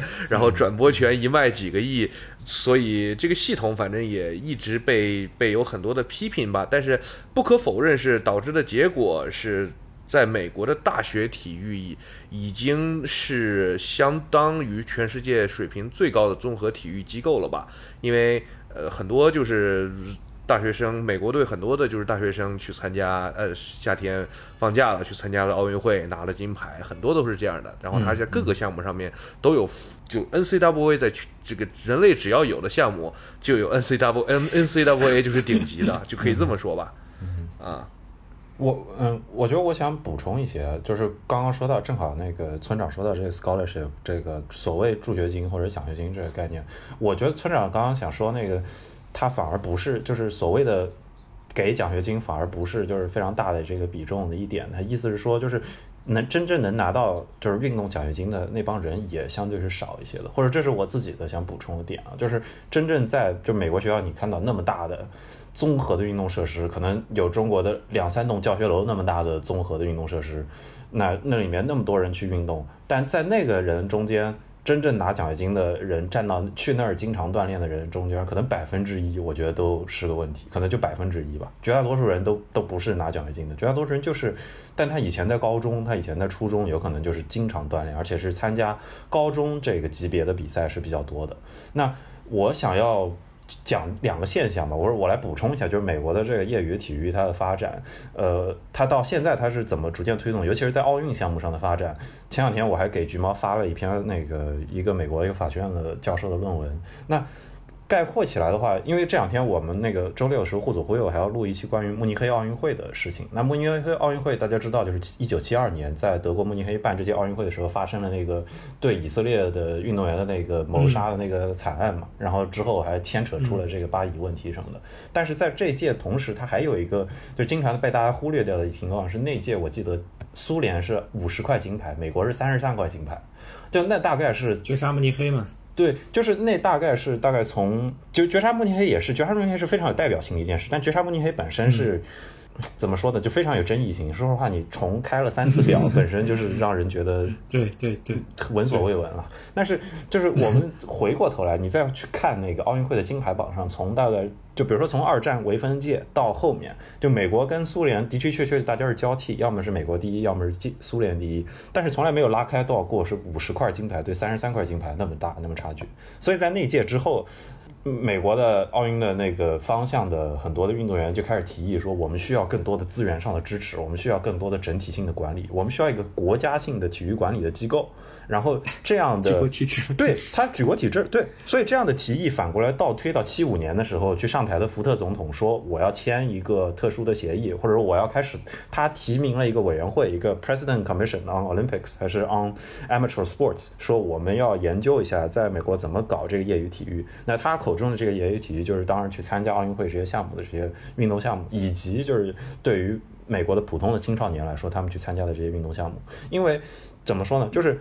其实大家经常会忘记一件事，在中国最熟悉的就是奥委会的国际奥委会的秘书长是什么？是罗格，还有萨马兰奇。这两个是可能是最有名的。那萨马兰奇跟罗格可能是有很多是中国人民的老朋友，但是萨马兰奇是大概是八十八零年开始接任国际奥委会主席的，他也当了十几二十年。但是在那之前，有一个国际奥委会的主席是连当了二二十多年，接近三十年的，是那个 Avery Brondage，他是布隆布隆代格这个人，他是一个美国人，他是从大概四五年一直到七二年都是他是国际奥委会主席。所以在那之在那段时间里，你说奥委会上就是美国的话语权。天生是有的，因为以前奥运赚办奥运会不赚钱。布隆代克自己还出过钱去去资助奥运会，所以以前奥运会跟现在完全是两回事。那其次就是布隆代克这个人坚持说奥运会一定要搞业余的，他他是坚持认为是奥运会要少让金钱侵入进来。但这件事本身就是牵扯到布隆代克这个人的利益，我们今天就不展开了，因为这个就有点多。但是布隆代克这个人他同时还有一个非常重要的身份，是以前美国的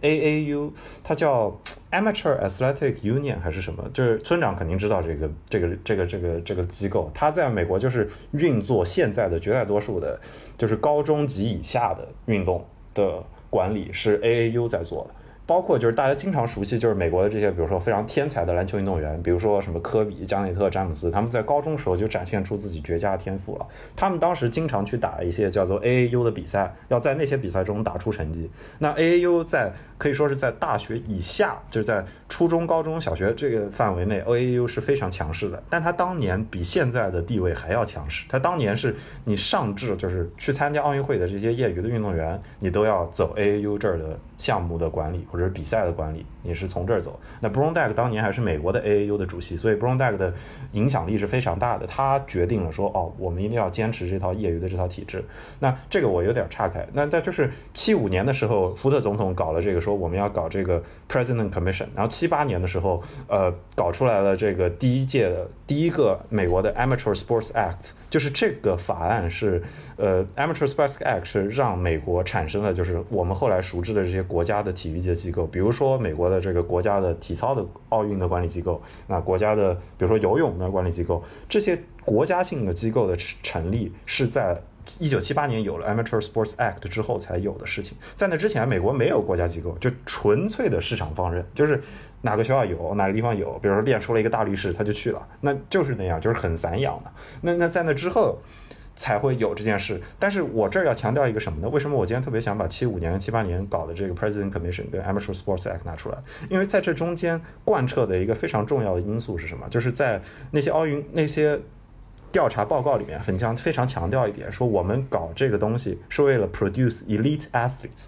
是为了要更多的精英运动员。To more winning athletes，我们要更多能赢比赛的运动员。所以你说他们的这套是不是也是举国体制？或者说他的目的是不是也像中国人理解的举国体制？说我们就是要赢金牌，我们就是要赢更好的世界大赛的成绩，是有的，这个现象是有的。但是它。是不是跟今天的中国这样的是一回事儿，或者说它的时代背景是不是发生了很大的差别？我觉得也是存在的。因为要注意到的是，我们说的七五年跟七八年这个时候都还是在冷战期间，他在这些研究报告里面，他都非常注意的在那儿强调说，哦。为什么呢？因为我们的世界上的某些国家喜欢把运动的表现跟这个国家的意识形态的伪光正的程度做直接的正比的比较。就这个就是在美国那些报告里有的。他就是说，有些国家对吧，认为这个体育运动的表现能够象征这个国家的意识形态的胜利。那那那那对吧？所以所以说，就是他当年这一套机机构的建立的促成，他也想在国际上搞出成绩，他也想举国搞金牌战略。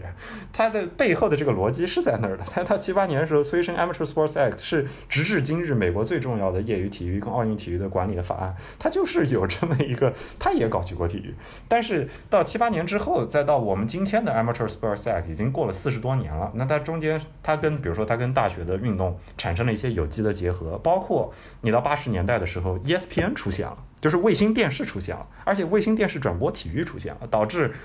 就是。经常你看八十年代的时候的美国的体育文学或者这些记者在说什么？他们在说运动员有钱了，职业的运动员有钱了。以前都是穷人家去练的，现在是你通过练这个变成超级富豪。那这个转变就对于美国体育的整个深入进去的转变，它有比如说它可以促成体育明星更娱乐化，它可以促成乔丹这样的人的出现。八四年进 NBA 联盟，然后他。让大家意识到，哦，原来体育的明星可以拥有这么大的商业的价值。那这些事情是在 Amateur Sports Act 之后，但是你不可否认的是，就是有了 Amateur Sports Act，让美国有了这个国家级别的体育的项目的管理，然后在同时，它跟它又撞上了电视转播、卫星电视转播的出现，导致大家习惯了把这个体育比赛当做一个消费品来。来来去享用，就是你大家习惯你在家里打开 ESPN，你就随便可以切，这儿是高中的摔跤比赛，那儿是高中的田径比赛，那儿是大学的圣母大学的橄榄球比赛，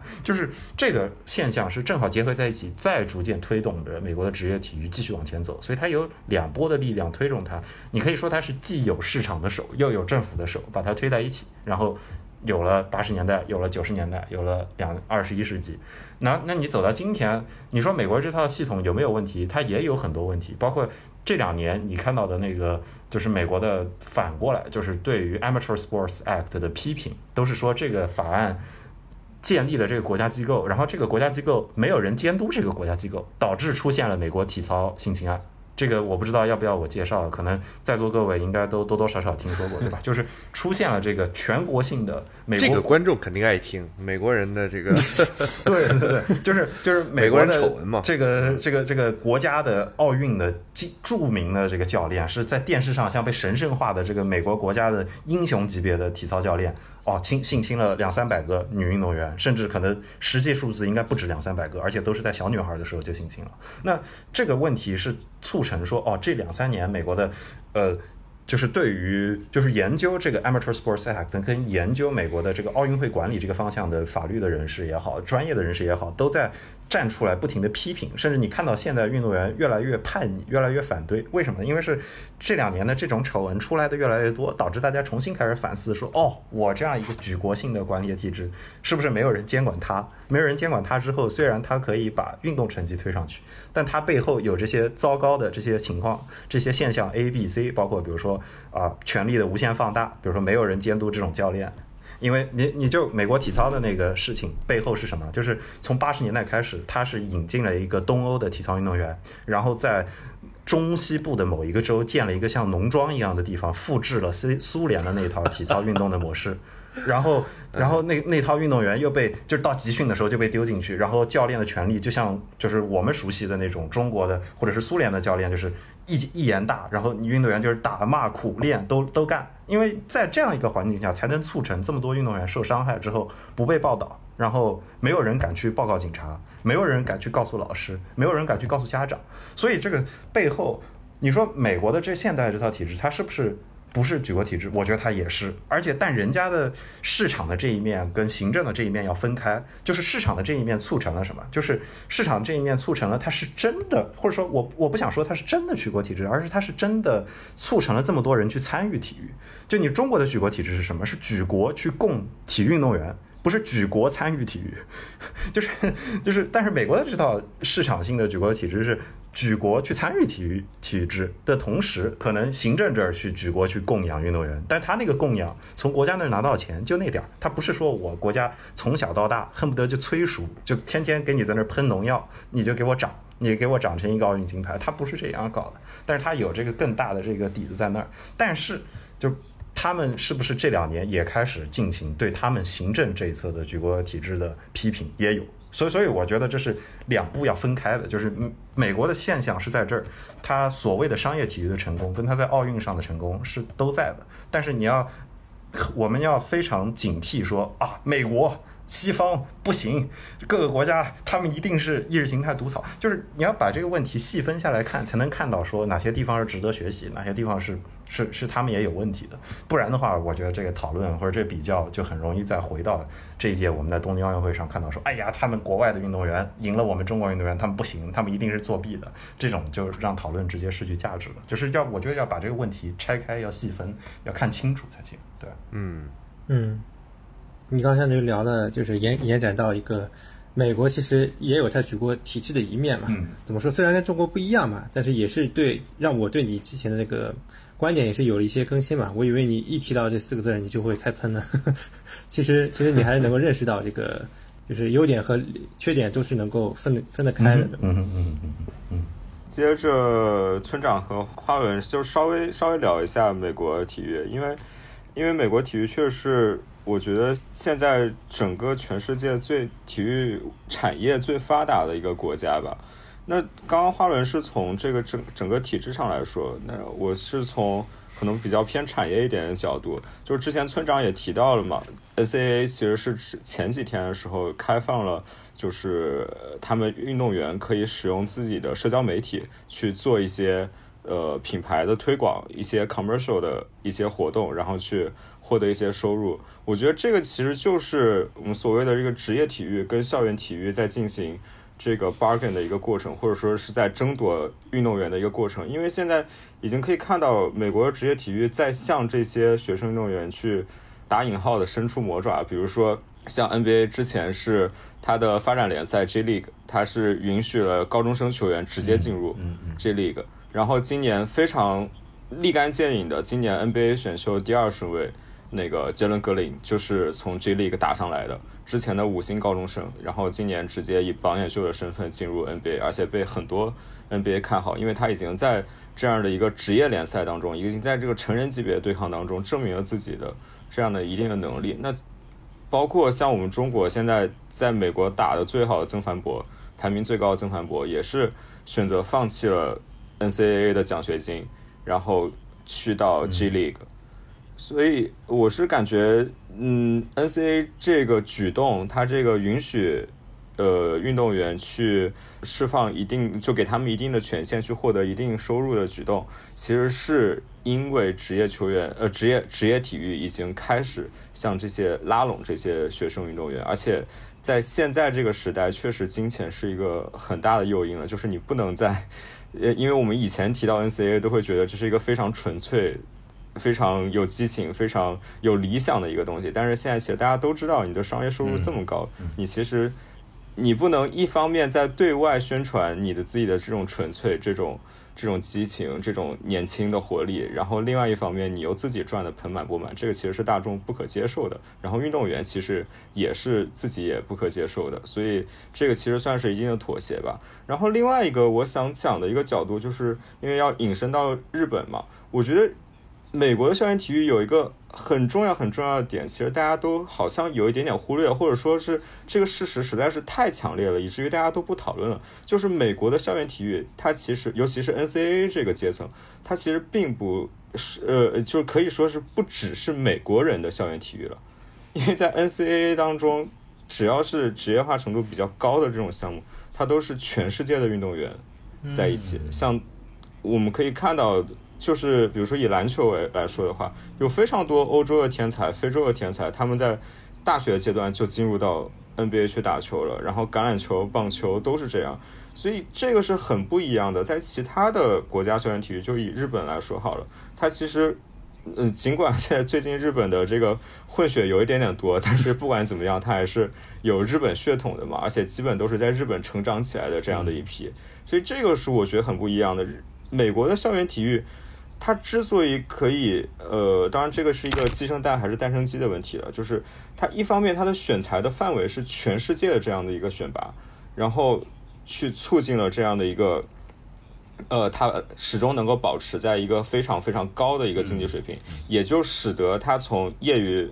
业余体育，就是或者说我们说的这种比较嗯大众一点的体育，这种比较低水平的，像它职业体育这个高水平的，它的转变是非常自然的。因为它整个其实像华伦刚刚提到 A A U A A U 的参赛队伍有非常多，其实它是一个非常严酷的一个选拔机制，这样才导致了我们现在看到它这样的一个上升途径是非常顺滑的。那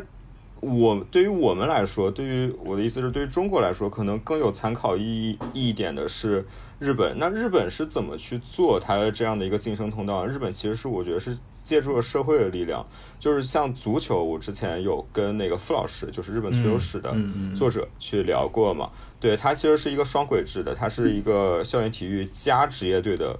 一个一一个一个模式，就是你可以选择去，而且他在这两个模式当中，他球员是可以自由切换的，就是你不一定说你选了职业队去进入呃职业的梯队，你就无法再也无法回到校园了，就跟我们国内。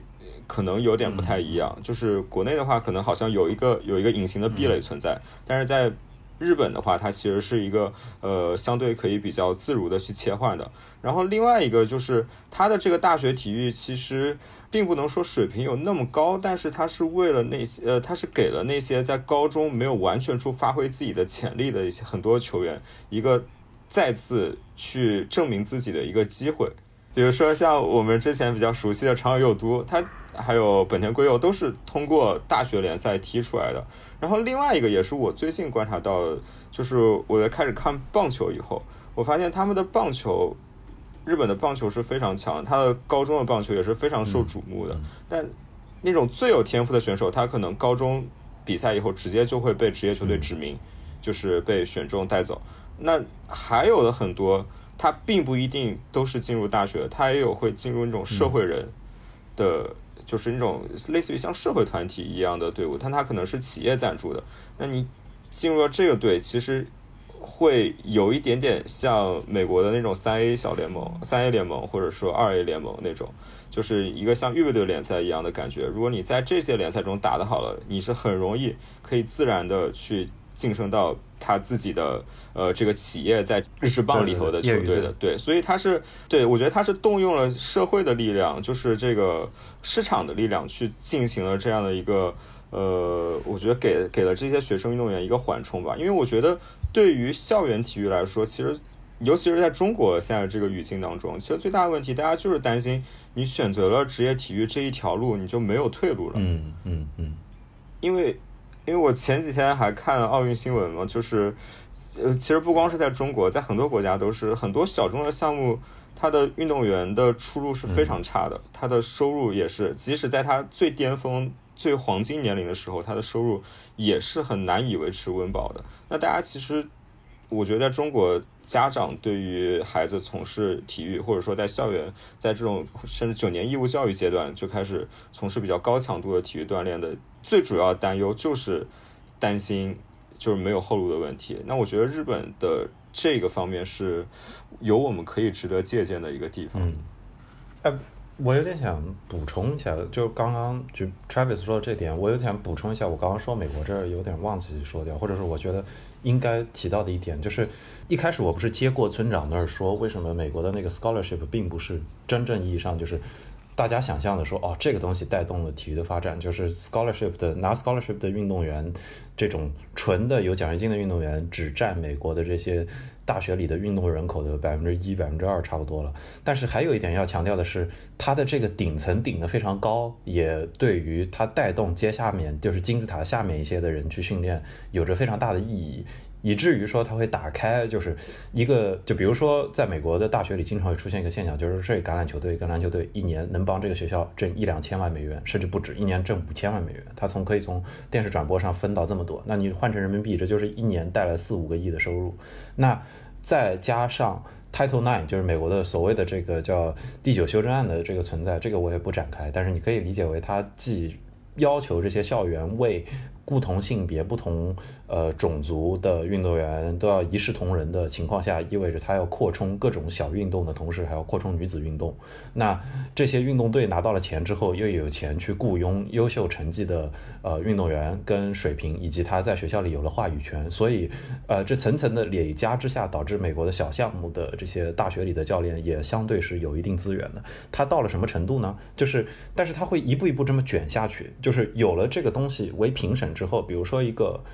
宾大，比如说宾夕法尼亚大学，大家知道体育美国的学术很好，但是它的体育也不错，然后它的长跑我记得很不错，所以之前有一本书叫做什么呢？叫做 What Made Maddie Run，就是为什么 Maddie 去跑步？那因为 Maddie 是当年美国那个宾夕法尼亚大学的女子长跑队中的一个运动员，但是她为什么那本书是写她呢？是 ESPN 的一个女作家写她的时候，是这个女生已经自杀了。然后她自杀就写的就是说，在高中的时候到大学的时候，这个女女生一直练跑步的时候，她的精神压力过大。她她某种意义上就是因为她的跑步成绩很好，然后她拿到了入学宾大的机会，她放弃了在家门口去上学的机会。但是她去了宾大之后，发现她没有周边就是举目无亲，导致她就心理遇到了非常大的问题。到最后，她选择了自杀。就是我不是说这个例子值得推崇，我也认为就是说你有没有美国这样的。市场跟行政两条走的举国体制都会出这样的问题。高中生遇到心理问题，在大学遇到很极端的情况，在每个国家都会有。但是就是你想想看，他的运动员的竞技水平得有多高，他才会在这个训练的环境下说出现严重的心理问题，然后再到大学去，然后出现更严重的心理问题。我不是说这个值得推崇，我只是拿他作为一个例子来说，就是有多少人去参与这项运动，然后这项运动本身你拿出来的好成绩，甚至可以帮助他择校，对吧？你。择择的好，你可以直接从一个州立大学跟成一个社区大学跑到宾大去，然后你在宾大，你又可以直接成为学校里的校园明星。所以在美国，就是它层层的卷之下，它这个金字塔顶顶的很高的，最后带着它的额外的项目也受到了这个庇荫，它也受到了 ESPN、ABC 的转播，它也受到了学校的青睐，所以这是环环相扣的。啊，我其实有个问题，就是我想知道，就像美国，它对就像体育特长这种学生，他们的一种录取方式是什么样子的？因为我还是比较实际的，想跟中国来做一些，看有什么东西是可以借鉴的嘛。就比如说上大学或者说上高中，他们是有个什么机制可以容让一些就是体育特长的，嗯，或者他们开放多少名额给他们？其实说到美国的体育，就申美国申请高中或者大学里面体育的比重，就在中国来说，最近这两年好像的确是有新闻哈，对，但是这个负面新闻，就那个山东还是哪儿的一个首富，对吧？他把孩子送到了斯坦福，然后是伪造、哦伪造了自己一个女生嘛，然后伪造了自己的这个是滑是赛艇还是什么，反正是某个项目，对对然后这个这个这个是怎么个回事呢？就是其实我们刚才讲的，美国大学或者是高中有这个体育奖学金，但是的确拿的人非常非常非常非常少，基本上像那种打篮球的，呃，这种知道你要进 NBA 能进 NBA 的那个水平的，然后至少就是比如说美国高中生前一百吧，能够拿到呃大学的奖学金，但是除此之外呢，大量的。体育的特长生，他们水平没有到能够拿大学体育奖学金的地步，但是本身他们的这种体育的资质也是他们申请好的高中跟大学的的非常非常重要的呃一部分。比如说这个，我记得哈，林书豪当年升哈佛就不是体育特招，因为我记得哈佛是没有篮球特招的。他但是呢，他的篮球的水平一定是他申请里面的可能有可能，我认为是最重要的一个部分。因为我我们这个自己申请过嘛，然后不管是高中还是大学，其实呃，中国的小孩在申请美国的时候，最大的劣势其实就是体育不行，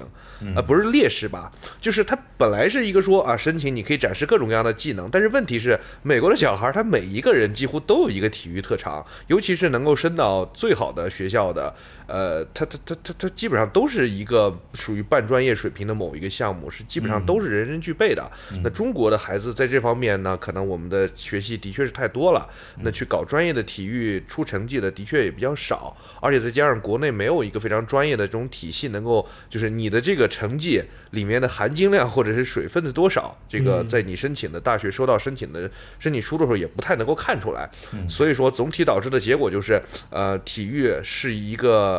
必须的这么一个对于好的学校的申请来说的这么一个组成的部分吧，尤其是大学本科。对对，是的。我我刚刚举的那个例子，其实就是村长这次表达这个意思，就是为什么那个女生会把她逼到那个环境里，是卷到了那个程度，就是她最后上兵大，你说他的水平不够上，他的成绩其实勉强也可以上兵大，但是就是你你发现你周围的，比如说十个上兵大的学生，都是有很多每个人都是说你要先练到高中的这个项目的洲际的，比如说冠军也好，或者是前十名，你才有可能入兵大的法眼。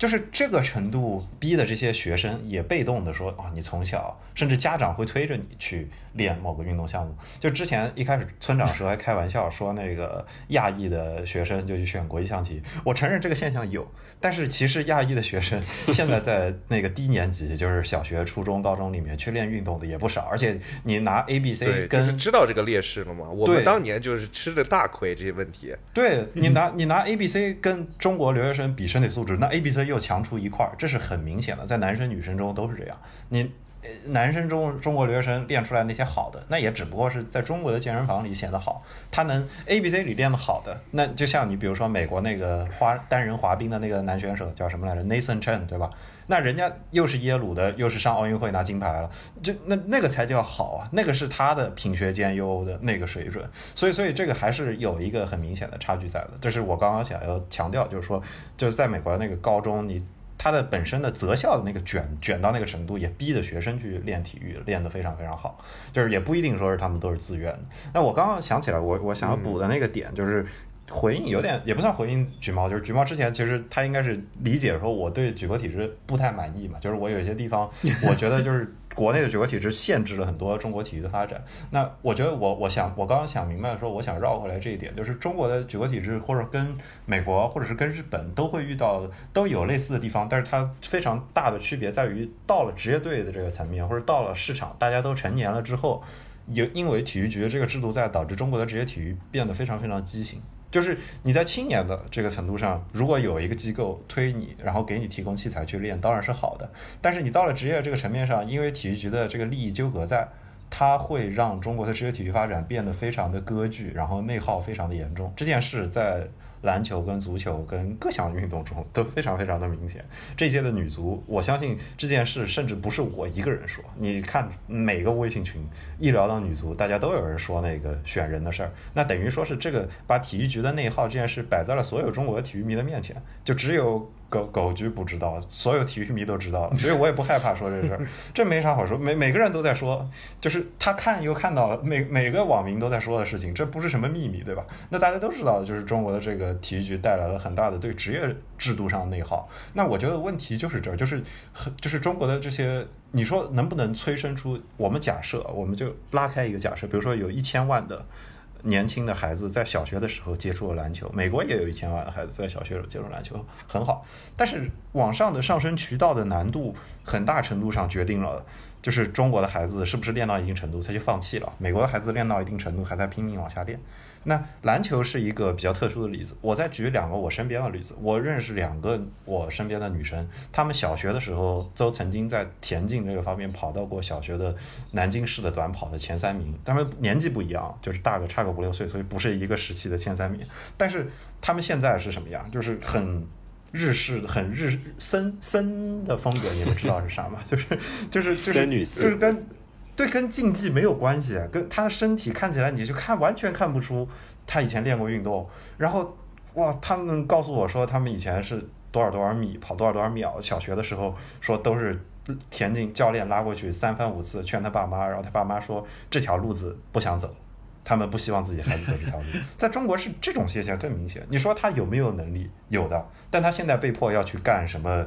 就是可能去。辛辛苦苦的几千人中上岸去考公务员去去考国家的事业单位去了，他他辛辛苦苦的去挤那个大公司，他也去华为，他也去什么？他本来可以是一个优秀的短跑运动员，他本来可以在十八岁这个年龄阶段的时候，依然是一个很优秀的中国的女子的短跑的青年的非常优秀的一个运动员，但他没有选择。那这这个往后中间到了就是十二到十八岁以及十八岁往上这个阶段。这个时候，中国的体育局的这个制度，跟他在号称打着举国体制为国家拿这个奖牌的同时，实际上在各个体育局之间做的这些交易啊、这些分蛋糕啊这样的事情，不是我一个人说，所有体育迷都在说，对吧？那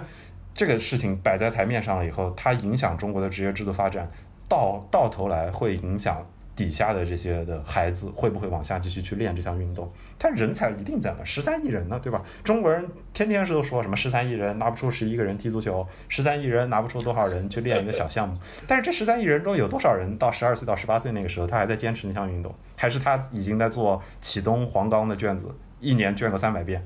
这这这这个就不用我说，就就所所以是我觉得在那背后是体育局是。在这个制度下是很明显，他已经走到了一个瓶颈上。不，我不，他在这一届奥运会上，他可能他的成绩还是不错的，但是他是不是影响了中国的职业体育跟市场竞技往上走的发展？他是不是保证说，只有各地的地方体育局分到了足够好的利益，才能往前走？那就是，那这个是摆在面前的。你上虎扑，你上懂球帝，每个论坛都在说这个事儿，那那对吧？这我觉得这个问题就很可笑。就如果所有人都看得到这个问题，然后还得不到解决，那到底是怎么回事？那到底是什么样的力量？我我我想提个问题啊啊，你你说你说，我想提个问题，就是我首先呃，我不是不赞同你的观点，我觉得你说的很有道理，我就是，但是我就是想假设我自己是一个杠精，我来杠一下这个问题。哎，呃，这个，但是重申，就是我是其实内心里主观是同意你的观点的啊，但我的提问是说，那么我们这个体育局的任务，如果是就首先是体育局的这个总局的任务到底是什么？那如果体育总局的任务是通过体育扬我国威的话，他这个任务完成的还挺好的，对吧？那么 全民体制的这个这个自自己我们的身体呃群众的体质的这个问题呢，呃可能会有教育部或者其他的这个产业导向的问题来解决。其实大家对于体育总局呃的不满意。最大的是不是就是在职业体育上呢？就是职业化体育，呃，比较高的体育项目，比如说男足，比如说女足，比如说男篮这些项目之上，体育总局的这种方式造成的结果，的确是，呃，没有达到一个很好的条件。但是，呃，这是不是就能否定说体育总局做的非常的烂。我觉得我是从一个杠精的角度来来来提出这个问题的。嗯，我我同意，我同意，我我觉得我很同意你前面说，如果体育总局站在一个扬我国威的角度，他的目标可能是达到了，但是问题是，你我都不是体育总局的人呢，就是他有没有扬到我国威，跟我基本就是他能帮我说。多做一百个俯卧撑吗？他 能他能帮我日子过得更好吗？也不能啊。但是绝大多数的，就是尤其是在就是中国的体育制度跟普通人已经割裂到这个程度的情况下，所有人甚至大家会在心理上都养成了这种：哎呦，那边是专业队的，我们是普通人，所以专搞专业的体育跟我们没关系的情况下，你体育总局的横亘在这儿，他是在维系他这个制度本身，他不一定说他对于大众体育再往前就是。他对于大众体育再往上能走到哪一步，他没有这个意愿去做这件事的改变，他也没有意愿去帮助大家去寻找一个出路，但是他自己在很坚持的维持他这个体制的出路，那这个是造成了这个卡就卡在这儿了嘛？就是体育总局，我是很难指望说他来引导中国的市场的体制体育的这个制度往前走的，因为他。设立出来，就像你说的，你你说他是扬我国威，他去拿奥运金牌的目标就是这样的，没错。而且你想，中国体育总局什么时候创立的？那个是那个年代比冷战可能还早一点，就是可能是在那个背景下。然后就像我前面一路说到的，就是奥运会的时候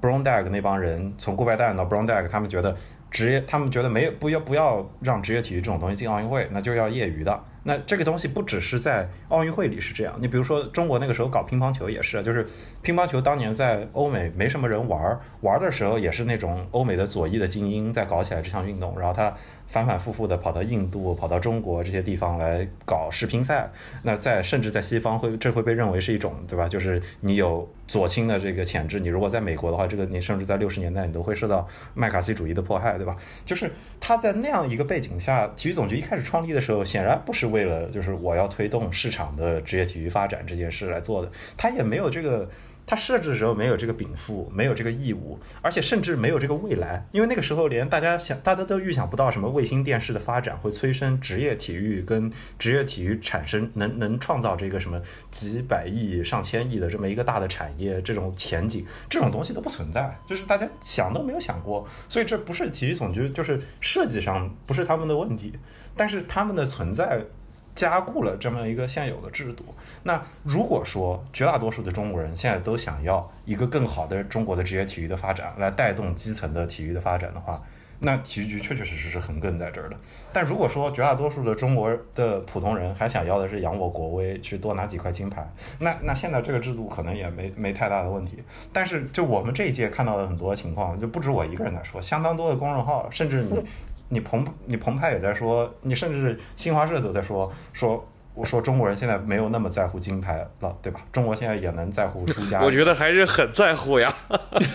结果告诉你是这个都是赛比赛之前说不在乎。是是是是是是，这对你你说这个现象也有，但我还是觉得比起十年前，或者是比起北京奥运会的时候，还是好很多了，没有在乎到当年那个程度了。就是我我还是前两天的时候，我跟朋友在分享那个。这是三年前的文章，是一八年的时候，每日人物他们写了一篇文章，是当当年做了北京奥运会的十年回顾，说我们选了十五位为中国拿金牌的运动员，我们来看一下这十五位金牌的运动员十年后的处境怎么样。然后在那个十年中，他总结出来，有的运动员是，比如说一个女运动员嫁给了比她大二三十岁的师傅，然后这中间涉及了各种各样的伦理的问题，但是因为资料不足，没有办法展开。然后有的运动员成为了大骗子。在中国的体育圈骗了好几千万，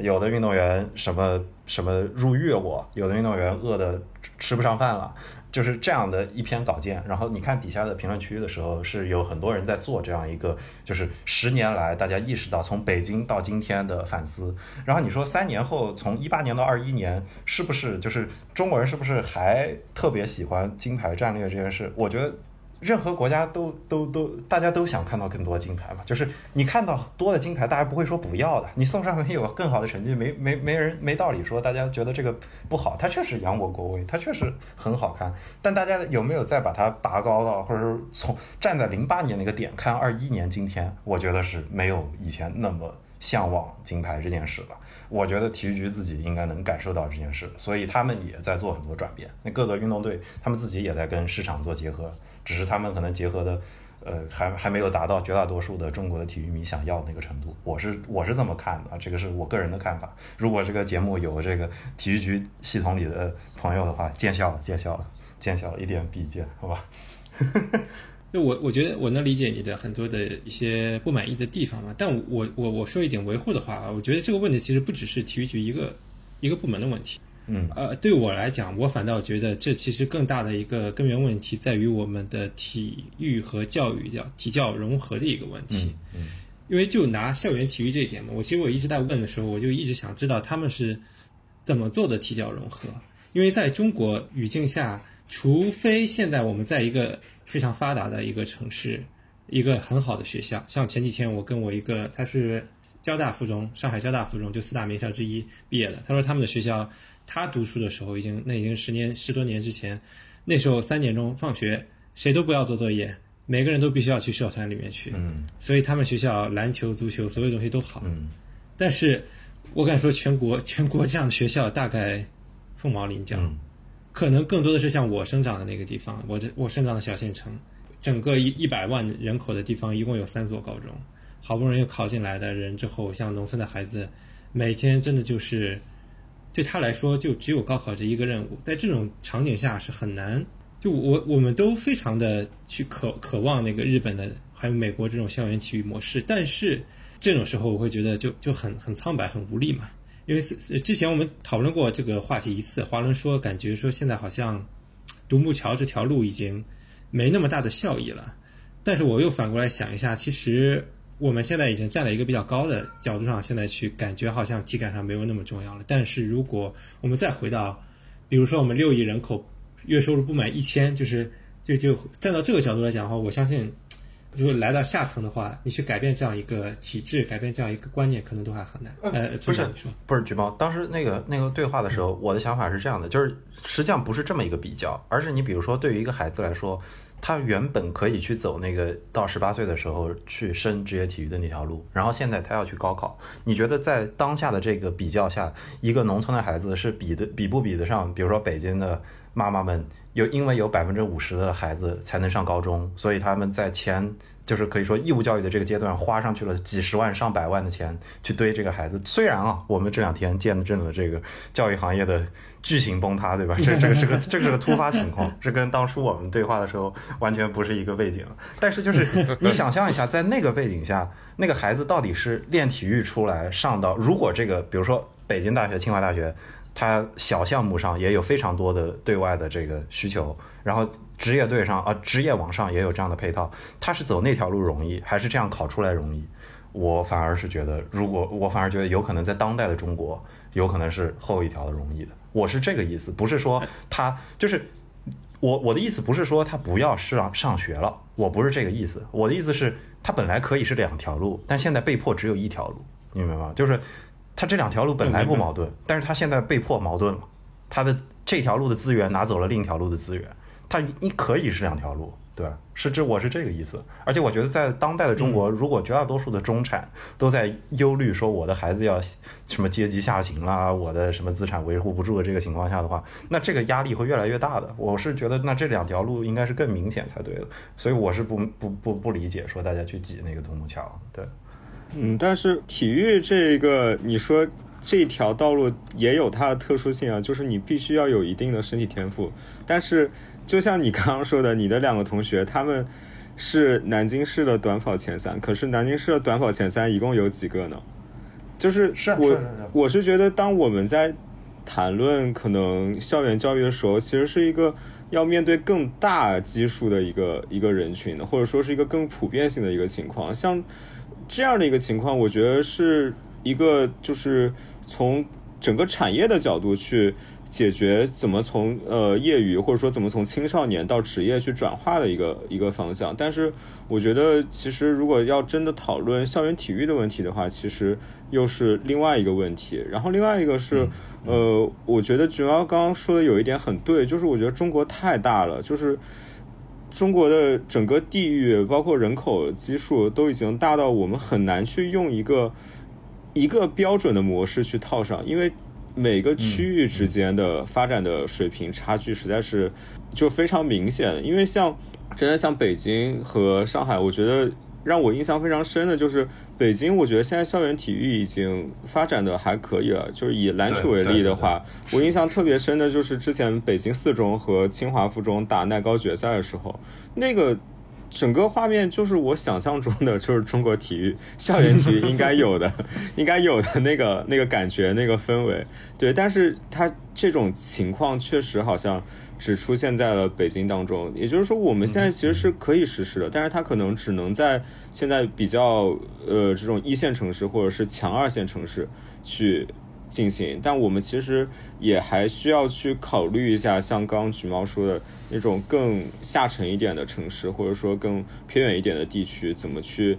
在保证这些孩子又有出路的情况下，又能做到这种在校园阶段的体育意识的一个普及吧？是是是。其实我刚有赞同华伦说的话，因为本身我作为一个已经在上海，希望能够定居下去吧，看不知道未来会不会被会不会被赶跑吧，但就是。确实，我是有有看到上海这种教育的内卷。我作为家长的话，我也会觉得感觉很难混的样子，所以我也会心生一些想法，说如果他有其他天赋，让他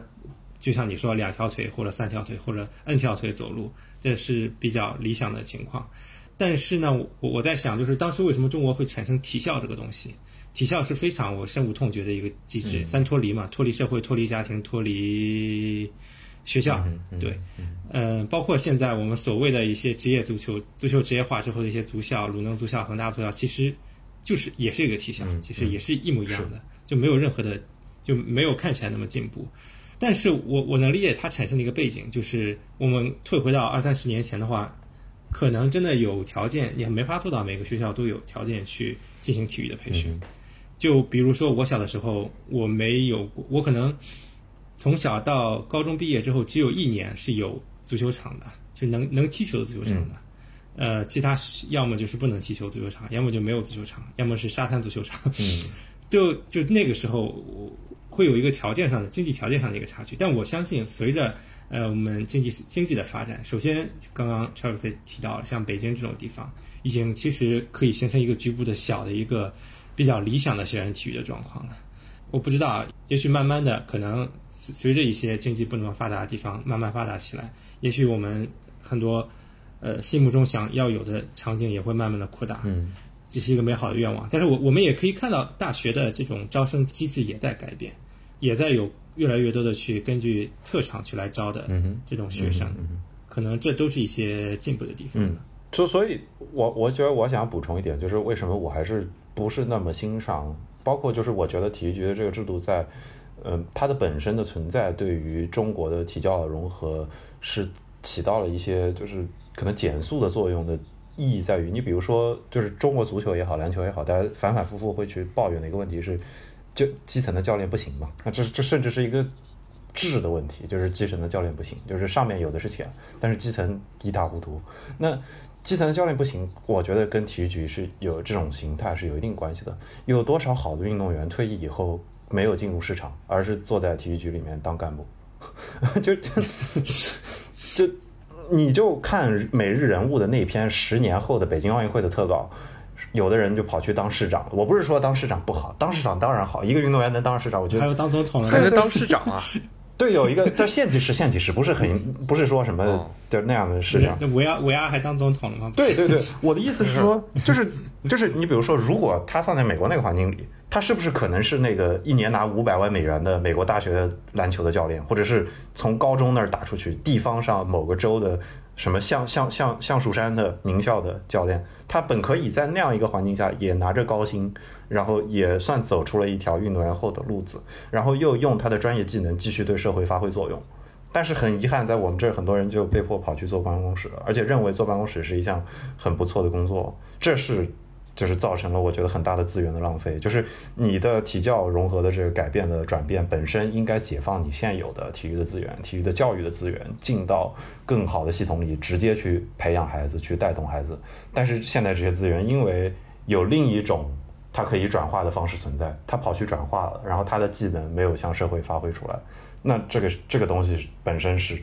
体育本身存在的一种情况，而且只要这个任何的机制，只要它本身存在，它作为一个政治的机构，它一定会为自己去吸取能量。那这个是跨国、跨世界，所有文化、跨历史都是这样存在的。中国的历史，古代朝代也这样。那那那那那对吧？那就是，所以所以我是。我我指我我指出它，不是说它的改变或者它的变化本身特别容易，说我动动嘴皮子就可以。那我相信我今天说的这些东西，有很多媒体人嘴皮子都动过了，有很多中国体制内的体育人看得比我清楚。但是我不觉得说我提出批评本身，或者说我提指出我的意见本身是是个问题。就是我觉得它有问题，你得先能指出来。只有等所有人都意识到这是问题的时候，才有人有动力去改它。所以我不觉得说，呃，我我我我觉得就是我们是要尊重现状，但是也要有人去说出来说，哦，你看，尤其是在这么多人都看出问题在这儿的情况下，居然没有人愿意公开的把它说出来，我觉得是个问题啊。那就就就是这样，我对体育局本身没有意见。不过你刚刚提到那个现象，我觉得可能也跟我们的一个体育消费市场有关系。山东队以前有一个球员叫汪强。他退役之后，他非常有名。他退役之后的一个事情就是他去当小学的足球教练。嗯他自己直接说了，这个当足球教练的收入不够我的邮费钱。对，我觉得可能很多人之所以去做办公室，他们不见得喜欢坐办公室，嗯，但确实的确有有一些生活的压力在这里。是，当然这个就因为我们其实有在尝试市场化的项目，我们已经在尝试世界第一大运动和。第二大球不不知道是不是第二大运动了，至少是两大球，我们都在实施市场化。但是目前来看的话，我不知道啊，我不知道是因为有没有因果是鸡生蛋还是蛋生鸡，我不知道是因为我们整个消费力上不上来，所以他们职业化做的不好，还是因为他们职业化做的不好，我们整个体育文化上不来，所以这也是一个非常棘手的问题。嗯，是是的，是的。呃，我刚才就在想。这个其实区别最大的一点还是就是中国跟美国的呃，就是教育跟体育的结合，就是在美国它的体育是能够让你考上更好的大学的，但是在中国 并不是，因为高考不考体育。对对对。啊、呃，如果我们真的想让中国全民都动起来，那其实最简单的方法就是高考加体育。但是 你要，但如果说这是一个我都能拍脑袋想出来的方法，那这个体教育部体育总局肯定也知道，那为什么没这么干呢？那我觉得要牵牵扯到我国的另外一个社会性质，我们是一个社会主义国家，最重要的一点是公平。那这个体育这个东西，它不像一个高考的一个试卷做出来多少分就是多少分，这里面后面的每个省市又不一样，这里面的监管猫腻儿。我这个中考是考体育的嘛，反正我中考之前我是。呃，就就就有很多的这个小道消息，听说这个分儿怎么弄一下，那个分儿怎么弄一下，这种地方性的，就只要能够牵扯到能让我孩子受到更好教育的，这中国人的智慧是无限的。是是是，所以这是一个很矛盾的问题吧？就是大家都知道，为什么为什么不体育不受重视，就是因为他在你的一个中国人的成长过程当中，并没有办法让你住上更大的房子，享受到更好的生活。所以它自然就不受重视了。如果对吧，体育高考一百分，那我相信中国可能就是 打遍世界无敌手啊！啊，但我这个这个这个问题其实挺简单的，但答案也挺简单的。那我觉得我们就要就叫什么来，suck it up，这是现实。如果我们希望培养出来很多的聪明的学生。啊，我们这个数理化多厉害，多厉害，多厉害！然后我们到哪儿的大学生比例又这么高，然后整个社会经济发展很飞速，那可能代价就是体育发展不起来。那为什么大家觉得美国啊怎么怎么怎么好，这个欧洲怎么怎么好？那人家这个已经发展起来了呀。那所以现在 我们把这个教辅班都砍了，因为我们觉得孩子已经够聪明了。然后你们再再下一个体育的文，大家出去踢球吧，对吧？这不就？十年之后，可能我们现在讨论的问题就不是问题了。嗯、那也这就是我的观点。嗯，我觉得村长说的言简意赅又搞笑的，把、嗯、提到了一个问题的一个一个很关键的地方。嗯、对，其实刚刚我也也想聊一个下沉市场的时候，也也想提公平这件事来。是，因为你说你你是小道消息，我是真正真正经历过的。因为我初三的时候，呃，最后一个学期期中考试，因为骨折，我就做到了体育。就是最后一个考场，充满体育生的考场。然后就是我的试卷做完之后，会被他们传阅整个教室那种。然后到到中到到中考的时候，然后我发现我的就是我跟我考考号连号考体育的同学，变成了当时坐我前面抄我试卷的那个体育生，然后见到了之后，两个人会心一笑。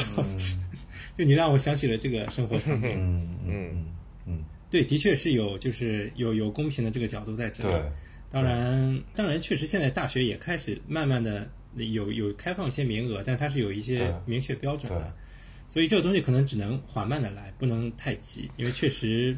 你搞得太搞太多幺蛾子这种加分项的话，确实也确实对一些就是一些孩子是不公平的。是是，它一定是。不过我我觉得刚刚有一个地方我有点想，我只是单纯一个问题，甚至跟体育没有关系了。就村长，你真的觉得中国的有这么多的聪明才智吗？就是就是单从比如说专项上的数学、生物、化学各个领域来看，就是这些方面的专业人士一定会告诉你，就是别的国家的，就是比如说疏导人才，中国是不是真的把好的人才导向了数学，导向了基础学科或者是专业的学科，还是绝大多数人，所有人都被陷在了一个为高考而高考、为公平而公平而浪费掉可能三四成人力资源的这么一个情况下，我恰恰觉得是后者，就是你就知乎上都有这种北大数学的这些老师自己站出来说啊，但是你再看我们的数学的培养的制度，跟法国比或者跟什么比又差一些。这不是说就是就是我们一夜之间就能追上，但我不觉得说我们现有的制度在踩下体育的大众的普及的发展情况下，拔高了更多的人去搞火箭，去搞数学，更多的是没有啊，就是所有人都陷在这啊个呃制度里去、一起去搞。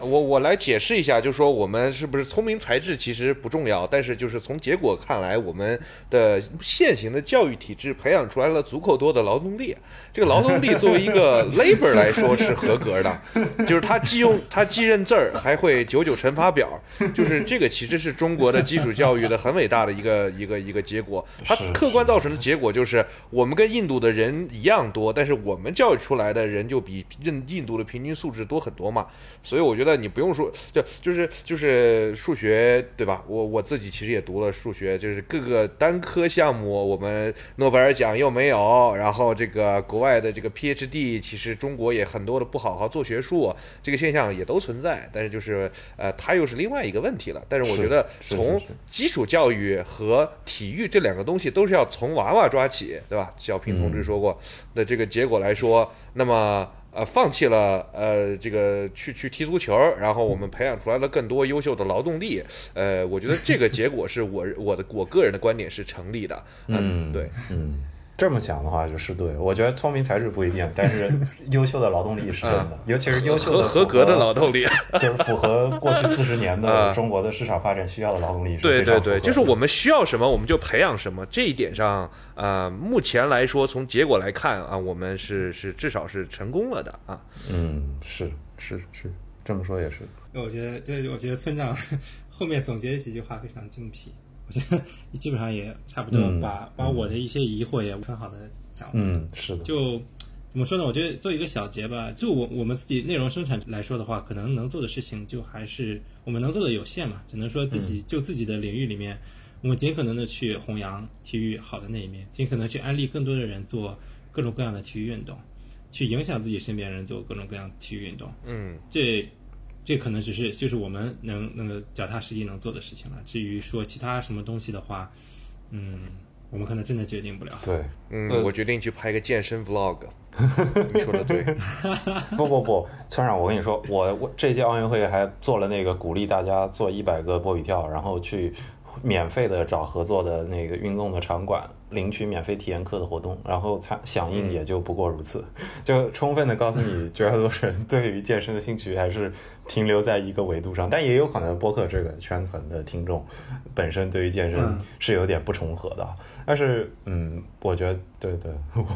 我我我觉得不用那么去担心啊，就是是最终就是我觉得。内容生产者或者是什么媒体啊、媒体人、知识分子，大家经常陷入一个问题，就是哎呀，我们要为社会做点什么，我们看到了一个问题，我们一定要去解决点什么。其实解决不了什么，这就是一个结性结构的问题，就摆在那儿。我们能做的东西，如果我们有一天把它做到了，那也可能是市场的那个或者是社会的那个时间点到那儿。我是比较相信顺势而为的，但是这不妨碍说我去做我的东西是吸引，就是就是我做我的东西不是为了去改变，直接去做一个某个问题的答案，而是我做出来了之后，有同号的人能找到我。原先他们如果找不到我，那是我的失职；但如果他们现在能找到我了，这是一个好事。但是说解决那么大一个问题，那我们这种小体育生产者还是不要帮国家来解决这种小问题了。对，嗯，我觉得，哎，你先说。没，我就同意一下。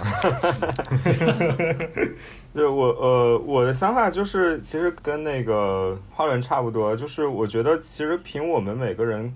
就是每个个体非常微小的力量，不管说，呃，其实像村长也算是大 V 了嘛，也会有很多粉丝，但是如果只是单纯的靠一个个体想要去做一些呃这种普及性的东西，或者说。造成一个呃，或者说影响一个比较大范围的圈层，还是比较难的。但我觉得，就是我们不光是内容生产者吧，其实就是每一个整个呃体育圈或者说跟体育相关的人，可以做到一点，就是恪守自己的那条线。你不管外界的呃情况怎么变化，就比如说像奥运这样，突然流量就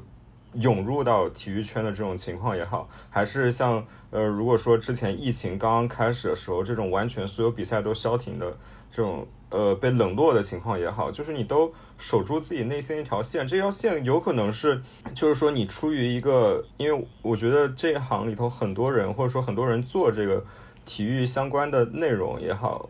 的，他的初心都是出于对体育的热爱嘛。就首先你是去保持一个初心，那另外一个就是你不要，我觉得尽自己最大的努力吧，不要被市场所裹挟。把握住自己作为一个这个，尤其是如果我觉得是从业人员的话，去把握住自己的一个专业度。因为今年的奥运不是还是出现了很多那种就是误报金牌，然后好多 A P P 一下子全都全都报过来。对，这个是这个其实就是一种呃，我觉得是一种恶性竞争关系，就是你你完全没有去尽到自己。我觉得那个的话，作为一个新闻人吧，作为一个新闻人，自己最基本的一个底线就是你要做 fact check。这个事情，对，然后呃，我觉得可以，嗯，另外一个是可以提升的一点呢，就是我们尽量的去提高自己的这样的一个专业素养，因为从从我自己个人的角度上的话，我感觉到，呃，像体育营销这一块儿，其实今年品牌的投入是很大的，大家也能看到很多品牌在争夺这一块，呃呃这一块的流量和影响力，但是他们很多的内容都是由。这些更，我觉得更偏传统行业的一些这些专业人士去做的。当然，我不是说他们生呃他们生产出来的内容就不一定好，但是我是觉得，你真正热爱体育的人和他作为一个第三者，或者说他平常不参与体育锻炼的人。它还是有不同的视角的。那如果你真正的想要去把那些体育最内核的这些精神，或者说你在体育当中感受到快乐传递大家，那你其实是要去争取到这样的一个话语权，或者说这样的一个机会和地位的。你所要做的就是。对，确实。我要分享一个小小的事例。好呀，好呀。就是有一些品牌投放方吧，不是说就是你的同僚们，就在投内容的时候啊，他就这个以自己非常浅薄的这些 common sense，这些这个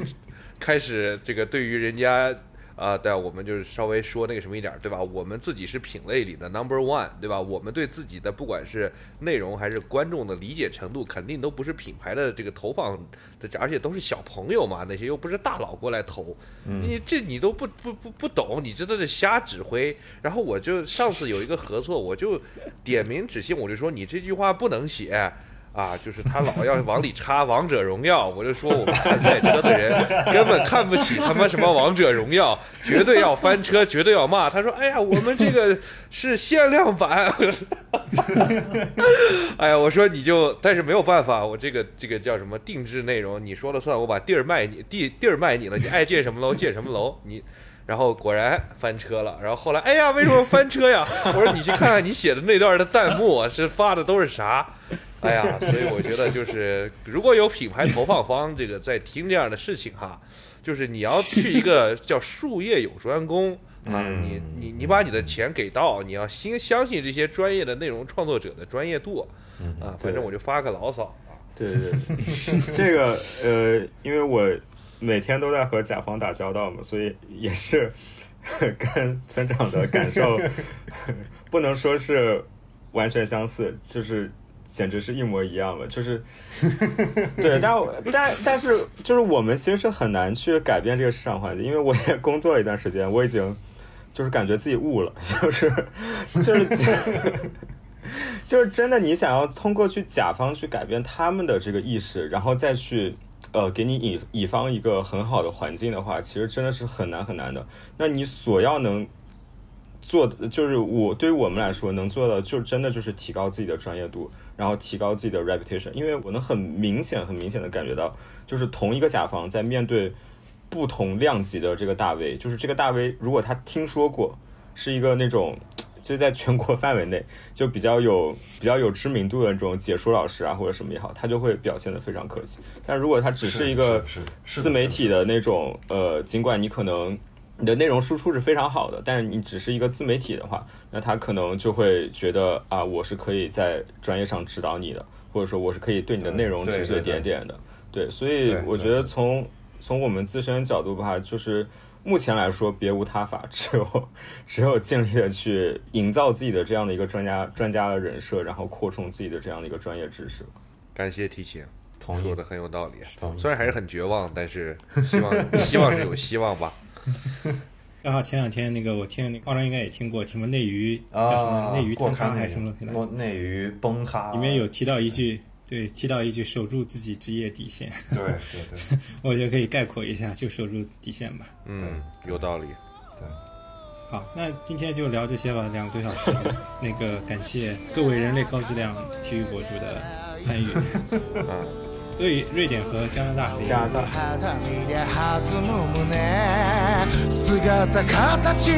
当他们九四年美国办世界杯的时候，然后那个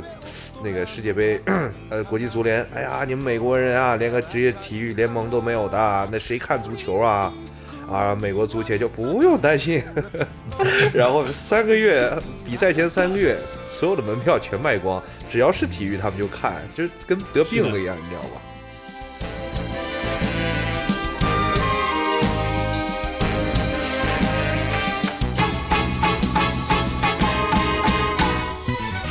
如果喜欢橘猫，请在各音频平台或泛用型播客客户端订阅《橘猫看球》，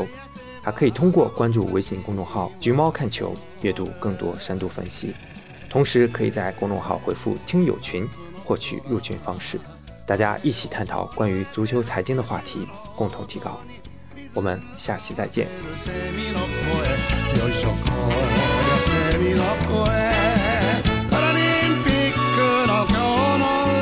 それとトントトトンと今日の歌。よいしょ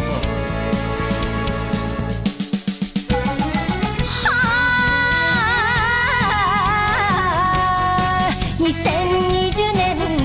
の地の盛り。今日という日は今日限り。君と明日言葉はありがとうよいしょこりゃありがとうオリンピックとパラリンピックそれと。トントトトンと東京で汗に涙に触れ触れそれトトント。トトンと触れ触れ